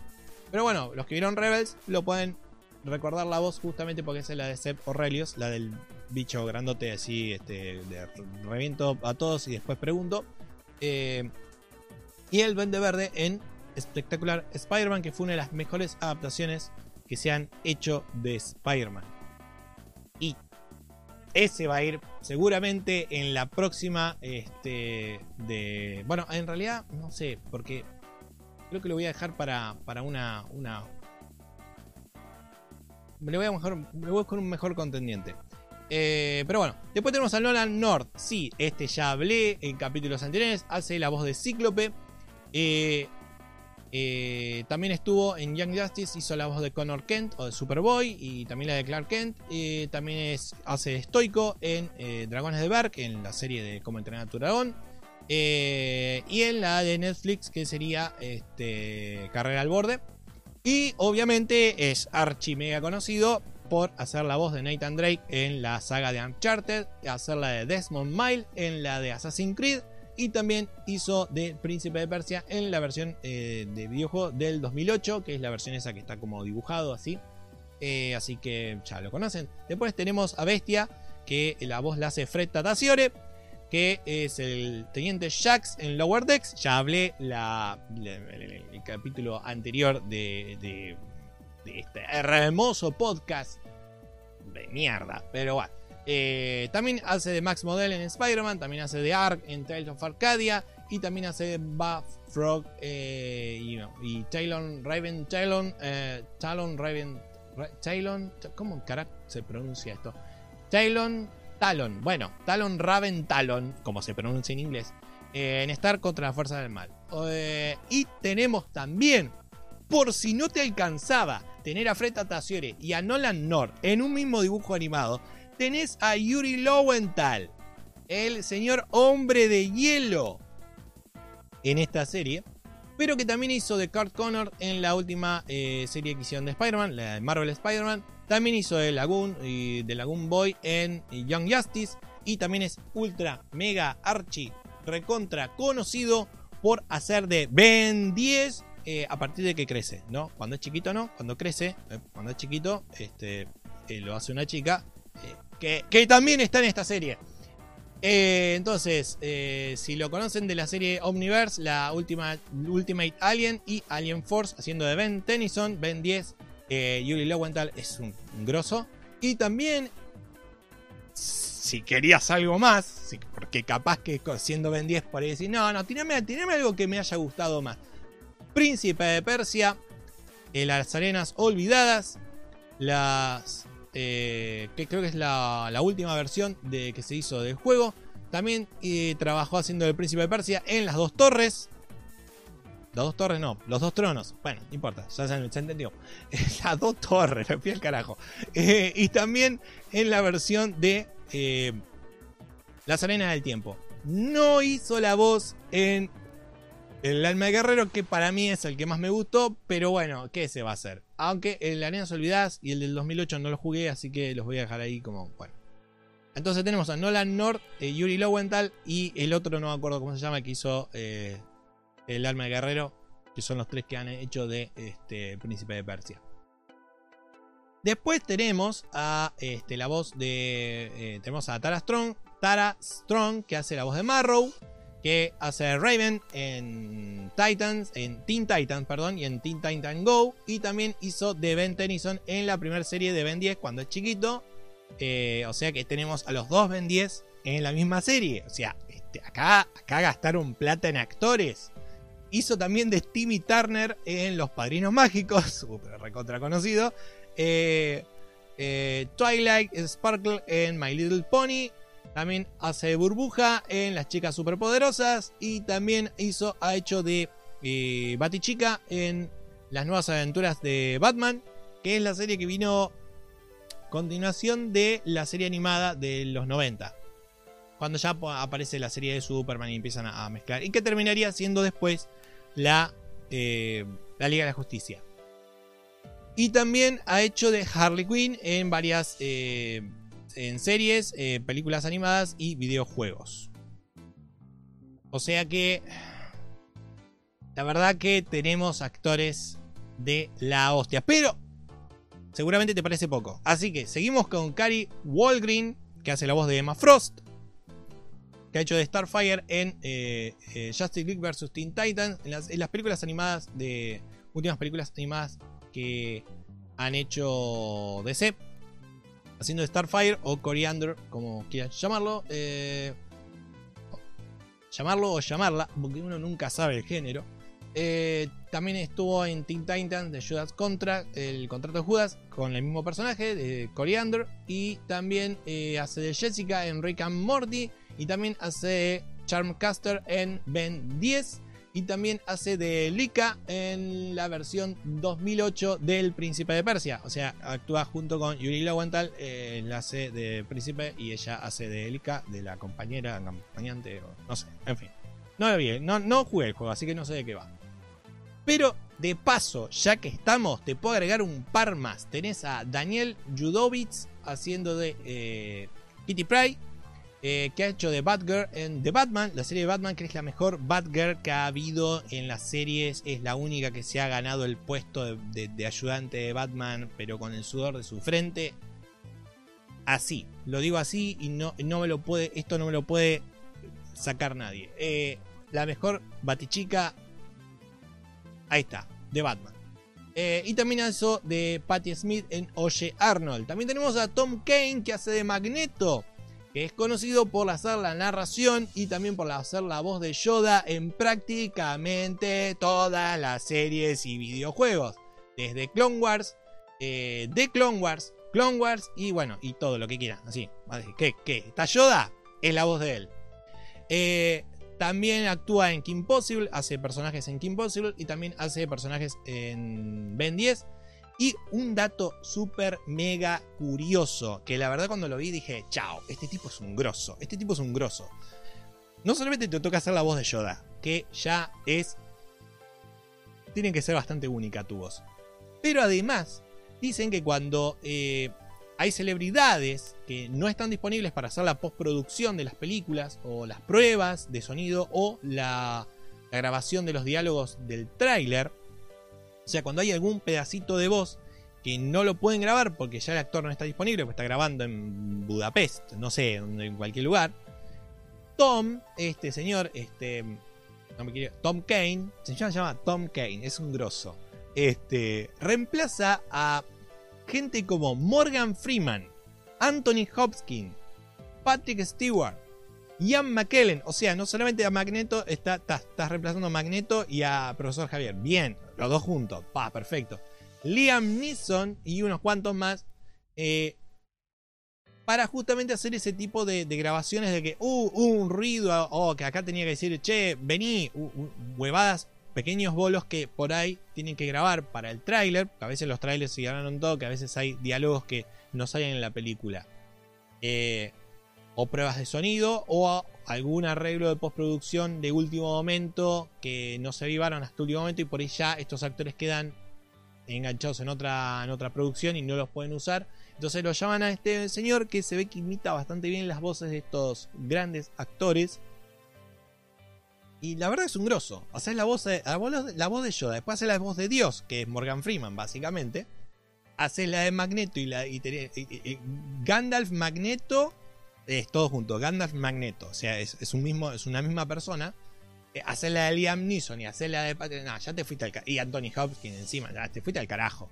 La verdad que es un grosso. Eh, es el más grosso. Lamentablemente, por más que no lo quiera reconocer, es el más grosso. El más grosso de todos. Después tenemos a Jennifer Hale, que hace la voz de Jean Grey. Que hizo de Felicia Hardy en. o Gata Sombra en la nueva serie de Spider-Man hace de Giganta y de Killer Frost en Justice League, en la serie mm, de los 90.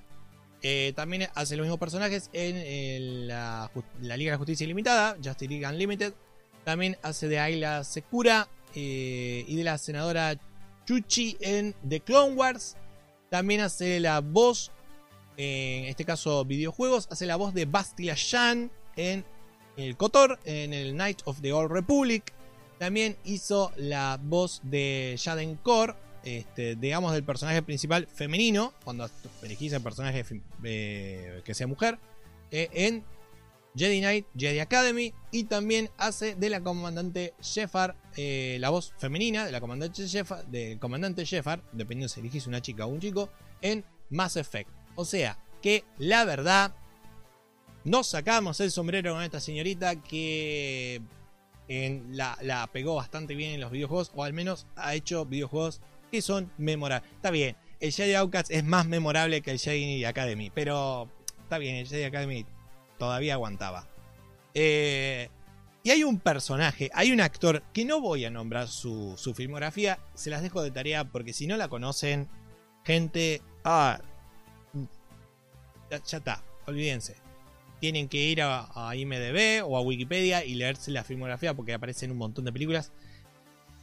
Hay un personaje llamado Coronel Moss que la voz la hace el grande, el grosso, el inigualable y por ahí no tan conocido, dependiendo de qué tan estés metido en las series y en, el, film, el señor Michael Ironside. Sí, sí, el que acabo de nombrar. No voy a nombrar nada más. Si no conocen la filmografía del señor Ironside, bueno, tienen que dejarse de joder y meterse en internet y averiguarlo. Un grosso que apareció un montón de películas de los 80, de los 90. Y me lo encontré así, como, como si con todos estos actores ¿No te parecía que vas a tener una buena serie? Bueno, metemos a Michael Ironside como para hasta ponerle la, la, guinda al postre. O la frutilla, o lo que quieran ponerle encima. Eh, obviamente hay más actores, pero estos son los que realmente la rompían y dije, bueno, vamos a poner hasta acá porque si no ya eh, llegó un momento en que no... Todos los demás actores que no nombro eh, y estos mismos también tienen mucho trabajo en anime, tienen mucho trabajo en, videojuegos que no son muy conocidos y en otras series animadas que por ahí tampoco son muy conocidas. Personajes principales. Arrancamos con Wolverine, porque se llama Wolverine and the X-Men. El señor Wolverine o James Logan Howlett es el nombre. James Howlett sería el nombre, para los que no saben, tienen que resolver una trivia. Es James Howlett el nombre de Logan. Eh, Logan es porque no sé por qué se puso Logan. Eh, también tenemos a Aurora Monroe, que es Tormenta. Eh, también tenemos a Scott Summers, Cíclope. Tenemos a Emma Frost. Emma Frost. O la Reina Blanca sería, pero acá no quiero spoilear. Sigo. Tenemos a Henry Hank McCoy. ¿Por qué se llama Hank y Henry Hank? ¿Por qué Hank o? Bueno, no importa. McCoy, que sería bestia. Bobby Drake, Hombre de Hielo, Kitty Pryde, Shadowcat, Kurt Wagner, Nightcrawler o un rondador nocturno y este, a Bob Robinson que sería Forge o Forjador. Tenemos también a este el Arcángel Warren Worthington III. Tenemos a Rogue que bueno acá sí es Anne-Marie Dacanto. Si no sabían el nombre completo, ahí lo tienen. Y tenemos a Jean Grey haciendo de Jean Grey. Jean Grey siempre fue Jean Grey. Eh, bueno, no siempre fue Jean Grey, era Phoenix también en su momento, pero bueno. Después cambió a Jean Grey. Tenemos al profesor X, Charles Javier, tenemos a Lucas Bishop, Bishop y tenemos a Marrow en el futuro. Estos tres están ahí. Eh, estos son todos los personajes principales. Arcángel, Rogue y Jean Grey aparecen muy poco. Eh, y el profesor Javier está con Bishop y Marrow en el futuro. Así que, en fin vamos a dejarlo ahí, después voy a seguir explicando. Después los personajes antagónicos tenemos la Hermandad de Mutantes con Quicksilver Mercu o Mercurio, tenemos Dominó, Avalancha, La Masa o Blob, llámenlo como quiera, el Sapo, que está medio al pedo, pero bueno. Eh, tenemos a Magneto, tenemos a Mística, tenemos a Siniestro, al Senador Kelly, Bolívar Trask y los Centinelas. ¿Por qué? Porque necesitamos los Centinelas. Está todo metido en esta serie. Todo querías, tenés todo. Más querés, más querés. ¿Qué querés? ¿Apocalipsis? Te lo dejamos para la segunda temporada, pero no va a haber segunda temporada. Entonces, en fin, te quedaste con las ganas. Argumento. Uh, porque después de todo esto, la verdad, no sé. Si con esto no te quedó una buena película, bueno, una buena serie, en fin, vamos. Eh, voy a chequear un cacho acá. Eh, A ver, la serie arranca así. Eh, Mansión Javier, están todos, eh, hola, ¿qué tal? ¿Qué sí? ¿Por qué? A ver, creo que el señor Logan siempre se está yendo, porque siempre se está yendo. Por algo se está yendo, algunos se están peleando. La cuestión es que hay una explosión, algún tipo de ataque inesperado, y el profesor Javier y Jean Grey desaparecen. Como que los volatilizaron así, volatilizaron, vola, los hicieron bola. Eh, la cuestión es que cuando se, despiertan todos así, los X-Men se dan cuenta de lo que pasó y, este, quedan sin explicación, sin saber qué La cuestión es que los X-Men se desintegran y Cíclope termina en una especie de depresión porque este, no sabe qué le pasó a Jean. La realidad es que acá tenemos el primer Deus Ex Máquina, que lo entiendo al menos. Había que sacar a. Para que sea Wolverine and the X-Men, tenían que sacar a Scott Summer del medio. Si no, Cíclope sería el que le seguiría como líder. Entonces, se entiende, se entiende. La cuestión es que cayó en la depresión y bueno, un año después tenemos al, grupo que se encarga de, registrar mutantes, de, atrapar mutantes y este, encarcelarlos. Eh, se llama DRM, que son las siglas de... Ponele. Eh, que está así capturando ya mutantes de forma indiscriminada. Y esto hace que Wolverine y Bestia eh, se hinchen demasiado las bolas. Principalmente Wolverine se hinche las bolas. Bestia le diga, bueno, dale, yo también me hincho en simpatía con vos. Y este, arman a los X-Men nuevamente. La cuestión es que ahí se suma después Emma Frost, porque dice, bueno, ustedes sí tienen cerebro, pero necesitan un telépata y no tienen ni allí ni a cosa, yo me ofrezco para darles una mano. Todos decimos, mmm. Pero bueno, la cuestión es que usando cerebro, Emma Frost encuentra al profesor Javier en Genoya. Eh, dice que está vivo, pero que está eh, en coma. Y termina estando bajo el cuidado de Magneto. La cuestión es que finalmente el profesor Javier se comunica desde el futuro diciéndoles que su coma va a durar 20 años. Y que en el futuro es todo un caos. Y la cuestión es que, bueno, con esa. No sé, se comunica telepáticamente. Una cosa media rara. Pero bueno, déjenla ahí. Eh, y le ordena a Logan que, este, en el presente que lidere, a los X-Men y evite la catástrofe. Y por eso se llama Wolverine, espacio, espacio, tres renglones abajo, and the X-Men. Eh, la verdad que yo creo que no tuvieron los huevos para hacer una serie de Wolverine. Por eso le pusieron Andy X-Men, porque X-Men vende. Pero la verdad que la serie es Wolverine y un ratito los X-Men cuando se los necesita.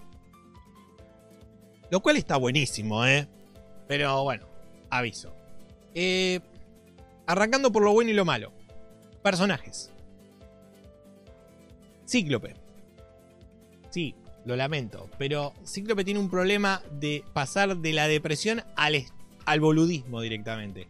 Porque yo puedo entender, está súper enamorado de Jean y Jean desapareció, pero a ver, a la primera no puedes mandarte una cagada así completamente estúpida y al pedo y decís, ¿para qué? ¿Para qué? ¿Qué te costaba llamar a los demás, ir todos juntos? A ver, que no los conoces. No, ese paso a veces que tiene de la depresión ya al boludismo, porque uno puede estar depresivo, yo eso lo entiendo, pero ya a los actos estúpidos solamente para que vayan con la trama, loco, a ver, hay mejores formas de llevar adelante la trama, no hace falta hacer que un personaje termine siendo un idiota. La cuestión es que Cíclope acá, eh, mejor perderlo. Si hubiese desaparecido también Cíclope, hubiese todo mejor la historia. Pero bueno, eh, ¿qué va a hacer? Después tenemos al sapo, que es un desastre el sapo. Porque el sapo, aunque sea, no sé, capaz que en Evolution te hacía reír un poco. Ah, bueno, capaz, capaz que te hacía reír. Acá es como que trataron de hacer un comic relief que nunca fue. Una cagada el personaje, un chiste chistes muy chotos, malos. La verdad que. Uh, sí, pareciera que estoy ya tirándole mucha mierda a la serie. Pero bueno, el sapo va para atrás. Eh. Rogue tiene un problema. Y ojo que me gustó mucho la Rogue, cómo la trataron, la, la, trabajaron en la serie anterior.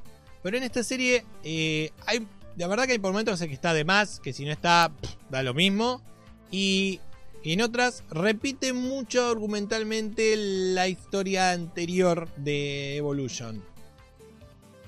Que si bien acá lo enfocan desde otro punto, de, otro, vamos a decir, con otra intencionalidad, eh, no sé, me parece como que no hace falta. Eh, podrían haberlo trabajado un poquito mejor. Eh, ahora, en cuanto a personajes, lo bueno Wolverine. Wolverine y Emma Frost. Guarda con estos dos personajes porque realmente son están muy bien trabajados, muy bien desarrollados eh, y la rompen. La rompen. Si bien Emma Frost tiene algún momento que vos decís, pero muy bien, muy bien. Eh, no quiero narrar demasiado de esto porque la verdad es, así, es contundente. Wolverine, bien hecho. Emma Frost, bien hecha. Va, Un punto. Eh, sirve a la trama y la verdad que este, me encantó. Me encantó cómo desarrollaron el personaje. Ahora, obviamente, tenemos también en la parte de la historia, el argumento, tenemos la parte mala, ¿no? Este, porque esto eran los personajes. Lo malo de la historia. Ok. Eh, bueno, lo primero es básico. Wolverine The X-Men, te faltan huevos para llamarte Wolverine. Vamos a lo básico. El título. Tendría que haberse llamado Wolverine la serie. Por más que aparezcan los X-Men, haya una historia, pero la historia es Wolverine. Ahí el importante es que Pardo, Wolverine. ¿Lo ves? No, no. Ah, eh, hablando de eso, un momento. Quiero iniciar en este, en este día, 30 de noviembre del año 2020. Quiero crear la, el muro de la vergüenza. Y el primer lugar, la primera persona que voy a poner en este muro de la vergüenza va a ser, que no lo conozco por nombre, pero ya lo conozco por hecho. Al hijo de su madre, que cuando tuvo que traducir un nombre del inglés al español en aquella península ibérica, se le ocurrió traducir Wolverine como Lobesno. ¿Tanto te costaba agarrar un maldito diccionario? ¿Qué dijiste? Wolverine, no, no, es Wolf con FF. ¿Eh? ¿Cómo carajo tradujiste así? Es un guepardo. La traducción es guepardo. Ponele tigre si querés. León, puma. Puma Rodríguez. Llámalo como. Pero que al menos, al menos ponele el nombre de felino. No pases de un felino a un cánido, por favor. Y encima un lobesno, que sería como un lobo chiquito. Así, eh, lobito. Que el traje amarillo con rayas negras no te pareció raro para un lobo. No, ¿no? No, se ve que no. Primer lugar para el muro de la vergüenza. Si me pueden decir el nombre y apellido de esta persona, por favor, para para maldecirla por el resto de, los, de, la eternidad. La persona que se le ocurrió traducir el nombre Wolverine como lo ves no en España, así. Por suerte la traducción latina fue mucho mejor, le pusieron Guepardo y bueno, este, porque se ve que el que tradujo en, México agarró un diccionario, dijo, ¿y esto qué será? Lo buscó en el diccionario y lo encontró y dijo, ah, mira vos, un guepardo. Ah, ¿Qué cosa? Eh, sí, amarillo, rayas, garras. Eh, pinta. En fin, seguimos. Eh, hay una historia entre Logan y Mystique muy buena. Yo no me la esperaba. Yo no me la esperaba. Y eso que la había visto, pero me había olvidado la serie. La vi de vuelta y dije, ¡epa! Esto es una historia que podría seguir, ¿eh? Hay toda una historia que la verdad me gustó mucho, me sorprendió eh, y, había, y había química, había química. Así que la verdad que la historia entre Logan y Mystique eh, estuvo muy interesante y me hubiese gustado que de haber una segunda temporada, que uno nunca sabe, eh, sería una, una historia para seguir. Eh, después, algo que estaba muy bueno fue la, química que había entre el personaje de Wanda, la hija de Magneto, y de Kurt, este, Rondador Nocturno o, Nightcrawler. Hay, eh, los dos personajes tienen una química muy buena. Hay como medio un amorío ahí, pero como que hay, como que hay. Pero muy buena química entre los dos personajes. La verdad que está muy buena, muy, muy, muy bien llevada. y bueno, la intro, la intro es buenísima la intro, señores. Y yo digo, usted, ustedes estarán preguntando, pero la intro no tiene nada que ver con la tiene que ver con la, historia un poco. Acá yo meto todo ahí, cosas buenas y cosas. Eh... Ah, pero me, me salté, me salté un par de cosas. Uy, ¿qué estoy diciendo? Me salté. Lo, único malo que dije, que, perdón, bueno, voy a seguir con las cosas malas. La intro está muy buena.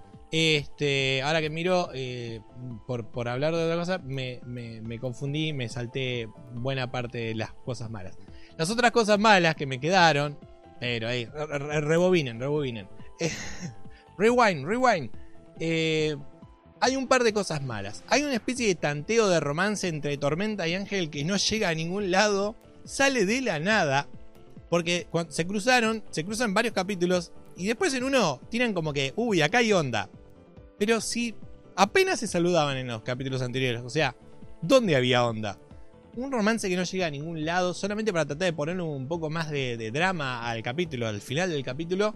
Y nada, nada, al pedo, se lo pueden haber ahorrado. Después está el interés romántico, romántico de Mafrost, que la verdad... Mm, nada, mm, también, se lo pueden haber ahorrado. Y y nos deja un. una cosa mala, nos deja un continuará eh, que nunca será resuelto. Eh, con una, era apocalipsis en el futuro. Porque, bueno, si eh, frenas a los sentinelas, ¿qué vas a tener? Una era apocalipsis, es lo que sigue. Y si no tenés una era apocalipsis, nos inventamos algo más. El futuro siempre será distópico. Pero. La. La cosa es que, bueno, nos dejan ahí en un. pendientes de un fin, de, una continuación que nunca vendrá y que, en fin. Pero al menos no nos dejaron un epílogo de mierda como nos dejó Evolution. Eh, al menos nos dejó con ganas de más. Eh, y bueno, bueno, ya lo dije, este, la historia de Logan y Mystique, la química entre Wanda y Kurt, este, el hecho de que Wolverine, yo por eso me confundí, porque lo malo puse, Wolverine and the X-Men, te faltan huevos para llamar a la serie Wolverine. Y en lo bueno puse Wolverine and the X-Men, Wolverine al frente de los X-Men. O sea, esa es otra de las cosas buenas. Wolverine estando al frente de los X-Men realmente le da una, una, una dinámica diferente. Eh, porque, qué sé yo, eh, Cíclope es como que es el soldadito perfecto, ¿viste? Wolverine, no, Wolverine es que ah, rompamos todo. Si hay que romper todo, rompemos todo, no importa, nada. Eh, es como el, el, es el antihéroe. Entonces siempre es más divertido un antihéroe. Siempre es más divertido. Entonces... Y dale con decir entonces. En fin, seguimos. Agujeros de guion o Deus Ex Máquina. Que sería la parte mala. Eh, hay un momento que Wolverine aparece en el futuro. Que aparece, viste, para salvar las papas en el último momento. Y decís, bueno, che, justo, Deus Ex Máquina. Eh, bueno, sí, sí. ¿Qué se va a hacer? Eh, aparece, salva las papas y vos decís, che, como que podrían haberlo aparecer antes, podrían haberle mandado un mensaje, podrían tirá algo, pero aparece justo ahí, es un Deus Ex Máquina para salvar a los, profesor Javier y a Gozo, en fin. Pero aparece bien, rompe todo como tiene que ser, la verdad que... Pero es un Deus Ex Máquina y hay que señalarlo. Eh, después hay un agujero de guion, o al menos un agujero en el argumento, o al menos un agujero en la cabeza de la gente que escribió esto, que, en ningún momento a nadie se le ocurre hacer la comparación entre el grupo este que se encarga de arrestar mutantes, así tipo de... Ah, son mutantes, va, pum, te metemos en cana ahí por, por, por, portación de poder, nada más. Nadie hace, eh, que se llama DRM, no me acuerdo exactamente en qué dirección de registro de mutantes, creo que es una cosa así. Bueno, eh, nadie los compara con la SS de, este, de los nazis, porque es lo mismo, nadie hace la comparación, nadie se le ocurre escribir un graffiti que diga, eh, che, este, no sé, senador Kelly, Adolfito, igual Hitler, no sé, a ver, no sé, me parece que eh, la comparación era como muy obvia, capaz que era tan obvia que dijeron, che, nos la vamos a guardar, pero me parece que como propaganda, contra propaganda, eh, la forma en que se estaban comportando los muchachos de DRM eh, daba para compararlos con los nazis, tranquilamente. Y es una comparación que no hicieron porque, porque no deben haber tenido huevos, seguramente. Cualquier cosa digo, no tenían huevos. Eh, pero bueno, eso me parece que es un pequeño. como algo que me quedó. Dije, che, a nadie se le ocurre hacer la comparación, un graffiti en algún lado poner el DRM y ponerle el, símbolo nazi, como diciendo, eh, che, ustedes son todos, nazis. No, no, se ve que no. Eh, se ve que los chicos ya para esta época, en ese mundo, se olvidaron de la historia. No fueron a la escuela o la escuela falló. Falló la escuela, falló la escuela, es la verdad, falló la escuela. Eh, aciertos de guion. bueno, obviamente, poner a Wolverine al frente de los X-Men. Sacando al profesor Javier de, la ecuación, digamos, sacando a, y a Jean Grey, que sería la que seguiría Y obviamente sacando a... Eh, hay que sacar a muchos para poder poner a Wolverine y que sea creíble que lo pongan al frente de los muchachos. Eh, tenés que sacar a Javier, tenés que sacar a Jean y tenés que sacar a Cíclope. Eh, a Javier y a Jean lo sacaron bien. A Cíclope medio que... Cíclope también tendría que haber desaparecido. Y hubiese sido mejor la serie. Pero bueno, no importa. ¿Qué va a ser? Es lo que hay. Eh, pero la verdad que es un acierto. Hacer una serie con Wolverine al mando de los X-Men. Muy buena idea. Y la verdad que si vamos al balance, primero, la propuesta es novedosa, es interesante. Lástima que lo novedoso se quedó allá 2010 para atrás. 2010 en adelante empezaron a hacer todas remake. Pero bueno, eh, para hacer una serie nueva de X-Men, para tratar de no repetir, la verdad que como idea está buena. ¿Le faltó huevos para que se llamen a Wolverine? Sí. Pero bueno, entiendo. X-Men también es una marca que vende.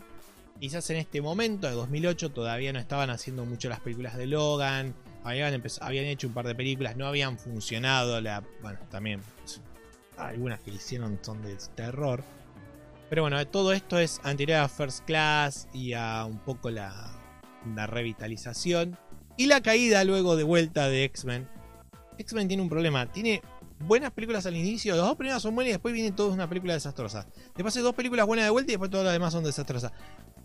Es como un ciclo, ¿no? Ese bueno a la mierda. Bueno a la mierda. Eh, pero bueno. Por momentos la verdad que la serie es superior a X-Men Evolution. Es más seria, tiene eh, más dramatismo, trabajan mejor los conceptos de la discriminación. La verdad que está, mm, desde la parte dramática está muy bien. Ahora, las peleas no están tan buenas. Creo que X-Men Evolution tuvo mejores escenas de peleas, de batallas así, que esta serie. Esta serie si bien tiene una intro de la hostia, que es una escena de pelea, esa escena de pelea no aparece en ningún momento. Eh, y hay algunas escenas que dan pena. Decís, che, todo esto. A ver, tantas cosas que podrías hacer. Hiciste esto nada más. ¡Wow! ¿Por te tomás vacaciones y pones a otro? Este. Hay algunas escenas de pelea que como que no sé, no tuvieron mucha idea cuando las animaron. Hay un par de escenas medias raras. Eh, si hacemos una comparación eh, entre los personajes, eh, creo que al ser mayores pierden un poco el carisma que tenían los de X-Men Evolution. Los de X-Men Evolution eran más carismáticos. Eh, y estos como son personajes mayores, son personajes más grandes, más viejos en realidad, y una, una historia un poco más seria y más dramática. Eh, también pierde un poco la picardía quizá que tenía la de los X-Men de los 90. Porque estos son personajes que tienen la misma edad de los de, los, de la serie de X-Men de los 90.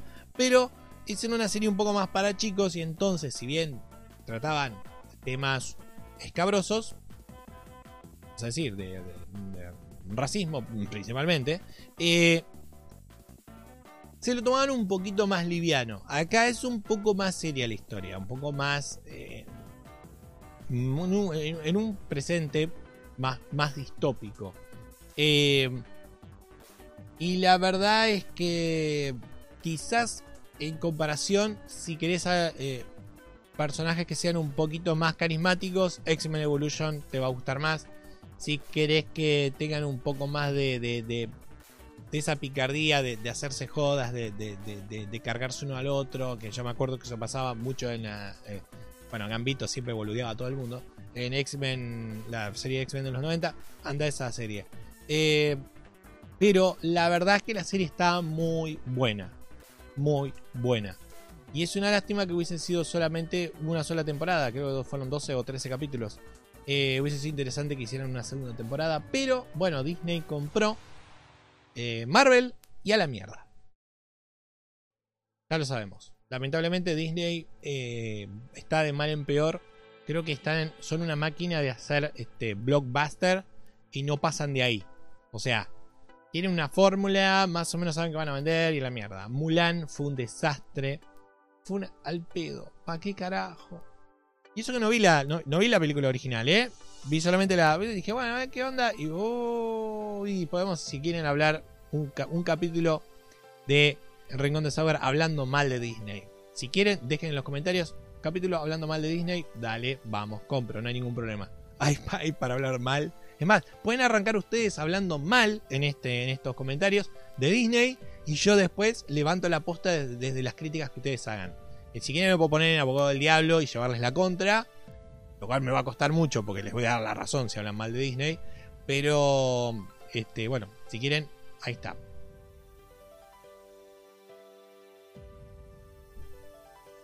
Perdón, a ver. Eh, y ahora está la pregunta. Serie vieja versus serie nueva. Serie nueva versus serie vieja. Campamento Cretácico o Wolverine and the X-Men. ¿Cuál de las dos me pareció mejor? Si tenés que hacer esta puta pregunta, andate a dormir. Así de simple. Wolverine, querido. Wolverine y quien venga siempre va a ser mejor. Y esta serie salió en el 2008 cuando Wolverine ya era, era Wolverine y todos nos encantaba verlo ahí. Y... En fin, ¿qué se va a hacer? No, no ser objetivo, es Wolverine. Ya está. Pero si bien Campamento Cretácico es entretenida para el formato y a donde está apuntando la serie, eh, X-Men Evolution me parece que es un mejor eh, producto. Eh, pero, bueno, siempre depende del gusto de cada uno. Para mí, señores, esta contienda se la lleva... Uh, se me bajó el micrófono. Fantasma, ¿qué pasó? Esta contienda se la lleva el señor Wolverine. Puntos suspensivos. Cinco renglones más abajo. And the X-Men. Eh, si quieren ver esta serie, eh, están medios complicaditos. Tienen que tener Disney Plus. Creo que en Disney Plus la van a encontrar. Si no, eh, pueden buscarla en Kim Cartoon. La van a encontrar solamente en inglés. Y si no, la página de Serie Slam la pueden encontrar en latino. Yo recomiendo, gente, siempre que puedan pagar, paguen para ver las series. Porque si bien uno habla mal de Disney, si uno quiere que hagan una continuación o que vuelvan a hacer series un poco más en este estilo y no tantas cosas más para chicos, eh, hay que pagar, hay que darle el apoyo financiero, no hay otra. Si no hay apoyo financiero, si la, gente no lo consume y lo consume por izquierda, eh, a los tipos no le conviene y no lo. si no se vende, no, no se sigue haciendo. Es así de simple. Y entiendo, desde un punto de vista comercial es entendible. ¿Está bueno? No, pero es la realidad. Y hay que vivir en la realidad. No hay que ser boludos, no hay que creerse que el mundo tiene que ser diferente. No, el mundo es lo que es. Y no va a cambiar de forma para que vos le encuentres sentido o para que a vos te guste. Así que, si pueden pagar, paguen por el servicio. Vean todo lo que quieran ver. Después lo dan de baja. Se ponen otro servicio. Ven todo lo que puedan ver. Lo dan de baja y así van cambiando. Eh, y si tienen plata para tirar para arriba, contrátense todo. ¿Cuál hay? Total. No es tan caro, vamos a ser sinceros. El problema es cuando vos empezás a sumar. Quiero ver eh, las películas de Marvel, necesitas Disney Plus. Pero también quiero ver, este, no sé, alguna serie que sale en Netflix, necesitas Netflix. Pero, ¿y qué pasa si quiero ver Star Trek? Necesitas CBS All Access. Y si quiero ver Titan, tenés que sacarte la de DC. Y ya cuando empezás a sumar decís, che, me parece que esto es un mucho. Por más de que son tarifas fijas y que no son caras, claro, cuando empieza a sumar, cuando uno suma, después todo se va al carajo. Y bueno, eh, pero bueno, vayan cambiando de una a la otra, vayan cambiando, vayan cambiando. Eh, y si no te alcanza y gracias que tenés internet, anda a las páginas estas que la vas a ver y después recomendala. Recomendala y cosa de que aquel que puede pagar se contrate el servicio y bueno, de alguna u otra manera eh, logras que la empresa gane algún mango como para decir, bueno, está bien, valió la pena hacer la serie, vamos a hacer otra. Eh, lamentablemente en los últimos años han empezado a hacer muchas series para chicos. Yo creo que los chicos fueron creciendo y, las series fueron creciendo con la edad, con la generación. Y llegó un momento que se dieron cuenta de que estaban haciendo cosas mm, ya para grandes, adolescentes y adultos. Y bueno, volvieron para atrás. Por eso tenés la serie de Titans. Eh, eh, Teen Titan pasó a ser Teen Titan Go. Este, todo empezó a hacer series así. Eh, las, de, Marvel también. Eh, empezaron a hacer series más para chicos. Y bueno, ¿qué va a hacer? Eh, pero quizás si se ponen a ver estas series más para grandes, eh, las plataformas estas, la información les llegue un poco más directo y tengan un, un, una buena data para decir, hey, mira, hay mucha gente que está viendo Wolverine and the X-Men. Capaz que podríamos hacer una serie en esa onda. Lo que sí, muchas series que vinieron después, algunas versiones las hicieron en animación de japonesa, en anime que estuve viendo un poco ahí, pero no me gusta el, tipo de animación. Realmente, eh, del anime me gusta la, comedia costumbrista. Eh, pero así lo que es acción, el tipo de animación no me gusta para nada. No sé por qué. Es como que no, no, me, no veo a Iron Man o a los X-Men ahí moviéndose en esa onda anime. No, no, no, no, me choca. No sé por qué. No estoy acostumbrado, probablemente. En fin, les dejo acá la, la resolución de esta pelea, de esta batalla entre, podemos decir, Campamento Cretácico, que es un poco más... No cambió la foto, estuvo cambiando esto, ¿no? ¿O quedó clavada acá?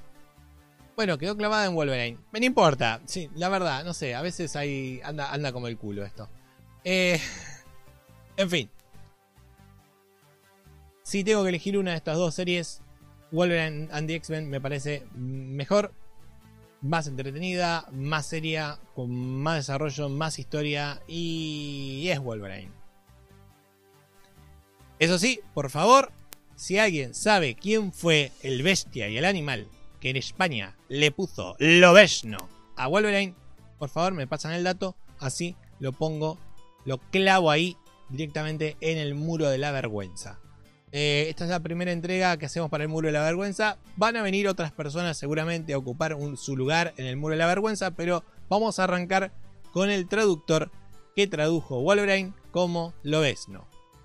Eh, en fin.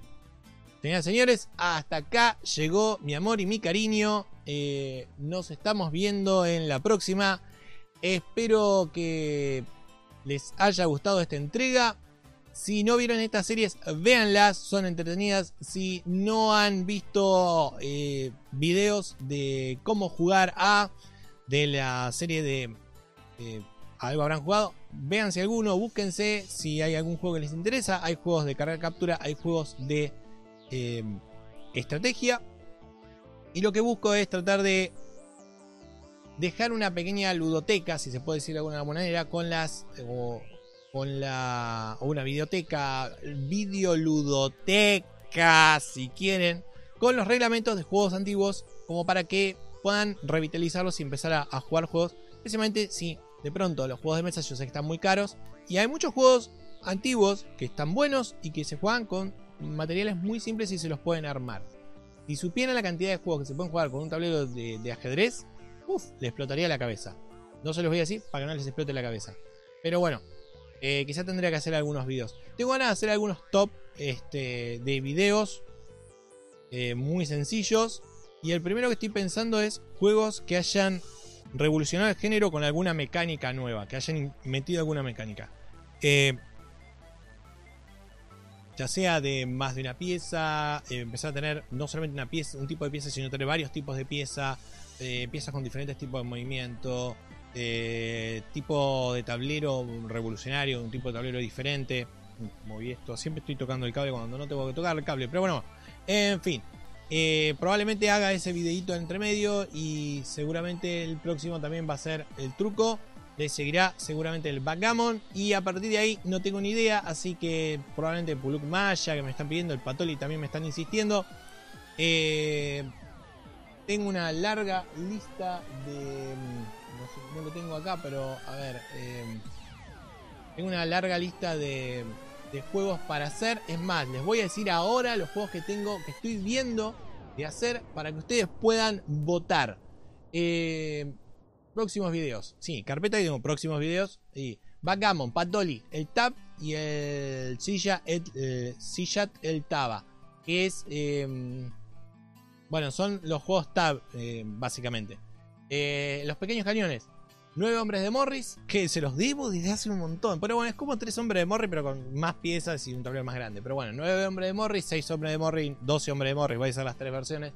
Eh, el Nepangonu, o creo que es el eh, Cono Campo, Campo de 6, si no me equivoco. Eh, algún juego Inca quedó ahí para. Sí, algún juego Inca me habían pedido. Che, algún juego Inca. tengo que chequear. Tengo alguno. Tengo un. Un un paper que tiene varios juegos incas y podría haber alguno que sea inca.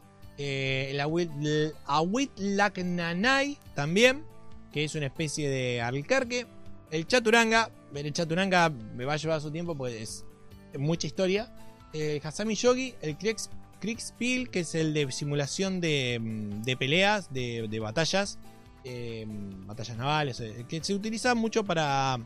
Se utilizaba, ahora se utilizarán más programas y demás, pero que utilizaba para simular este, estrategia de batalla de, Segunda Guerra Mundial, Primera Guerra Mundial y demás. Eh, el Puluk, lo tengo anotado, el Puluk Maya, y también el Ritmo Maquia, este, si les interesa. Así que, ya saben, Backgammon, Patoli, Tab, el juego, el juego de los pequeños cañones, nueve, hombres de Morris, Nepangonu, algo, algún juego Inca, Awit Langnanai, Chaturanga, Hasami Yogi, Kriegspiel, Puluk y Ritmo Maquia. Esos son los que son los que tengo eh, y bueno, y el que va a venir la próxima seguro que va a ser el truco. Así muy lo voy a hacer lo más sencillo posible. Y eso es todo. Elijan cuál de estos quieren. Vayan votando de manera de que paso primero al que más se haya votado. Nos estamos viendo en la próxima y se me quedó clavado el Wolverine ahí, pero la verdad que no está mal tenerlo ahí de fondo. Tiene, tiene onda, tiene onda. Señores, Señoras, señoros, ¿cómo sería el neutro? Bueno, no importa. Eh, espero que le hayan pasado bien.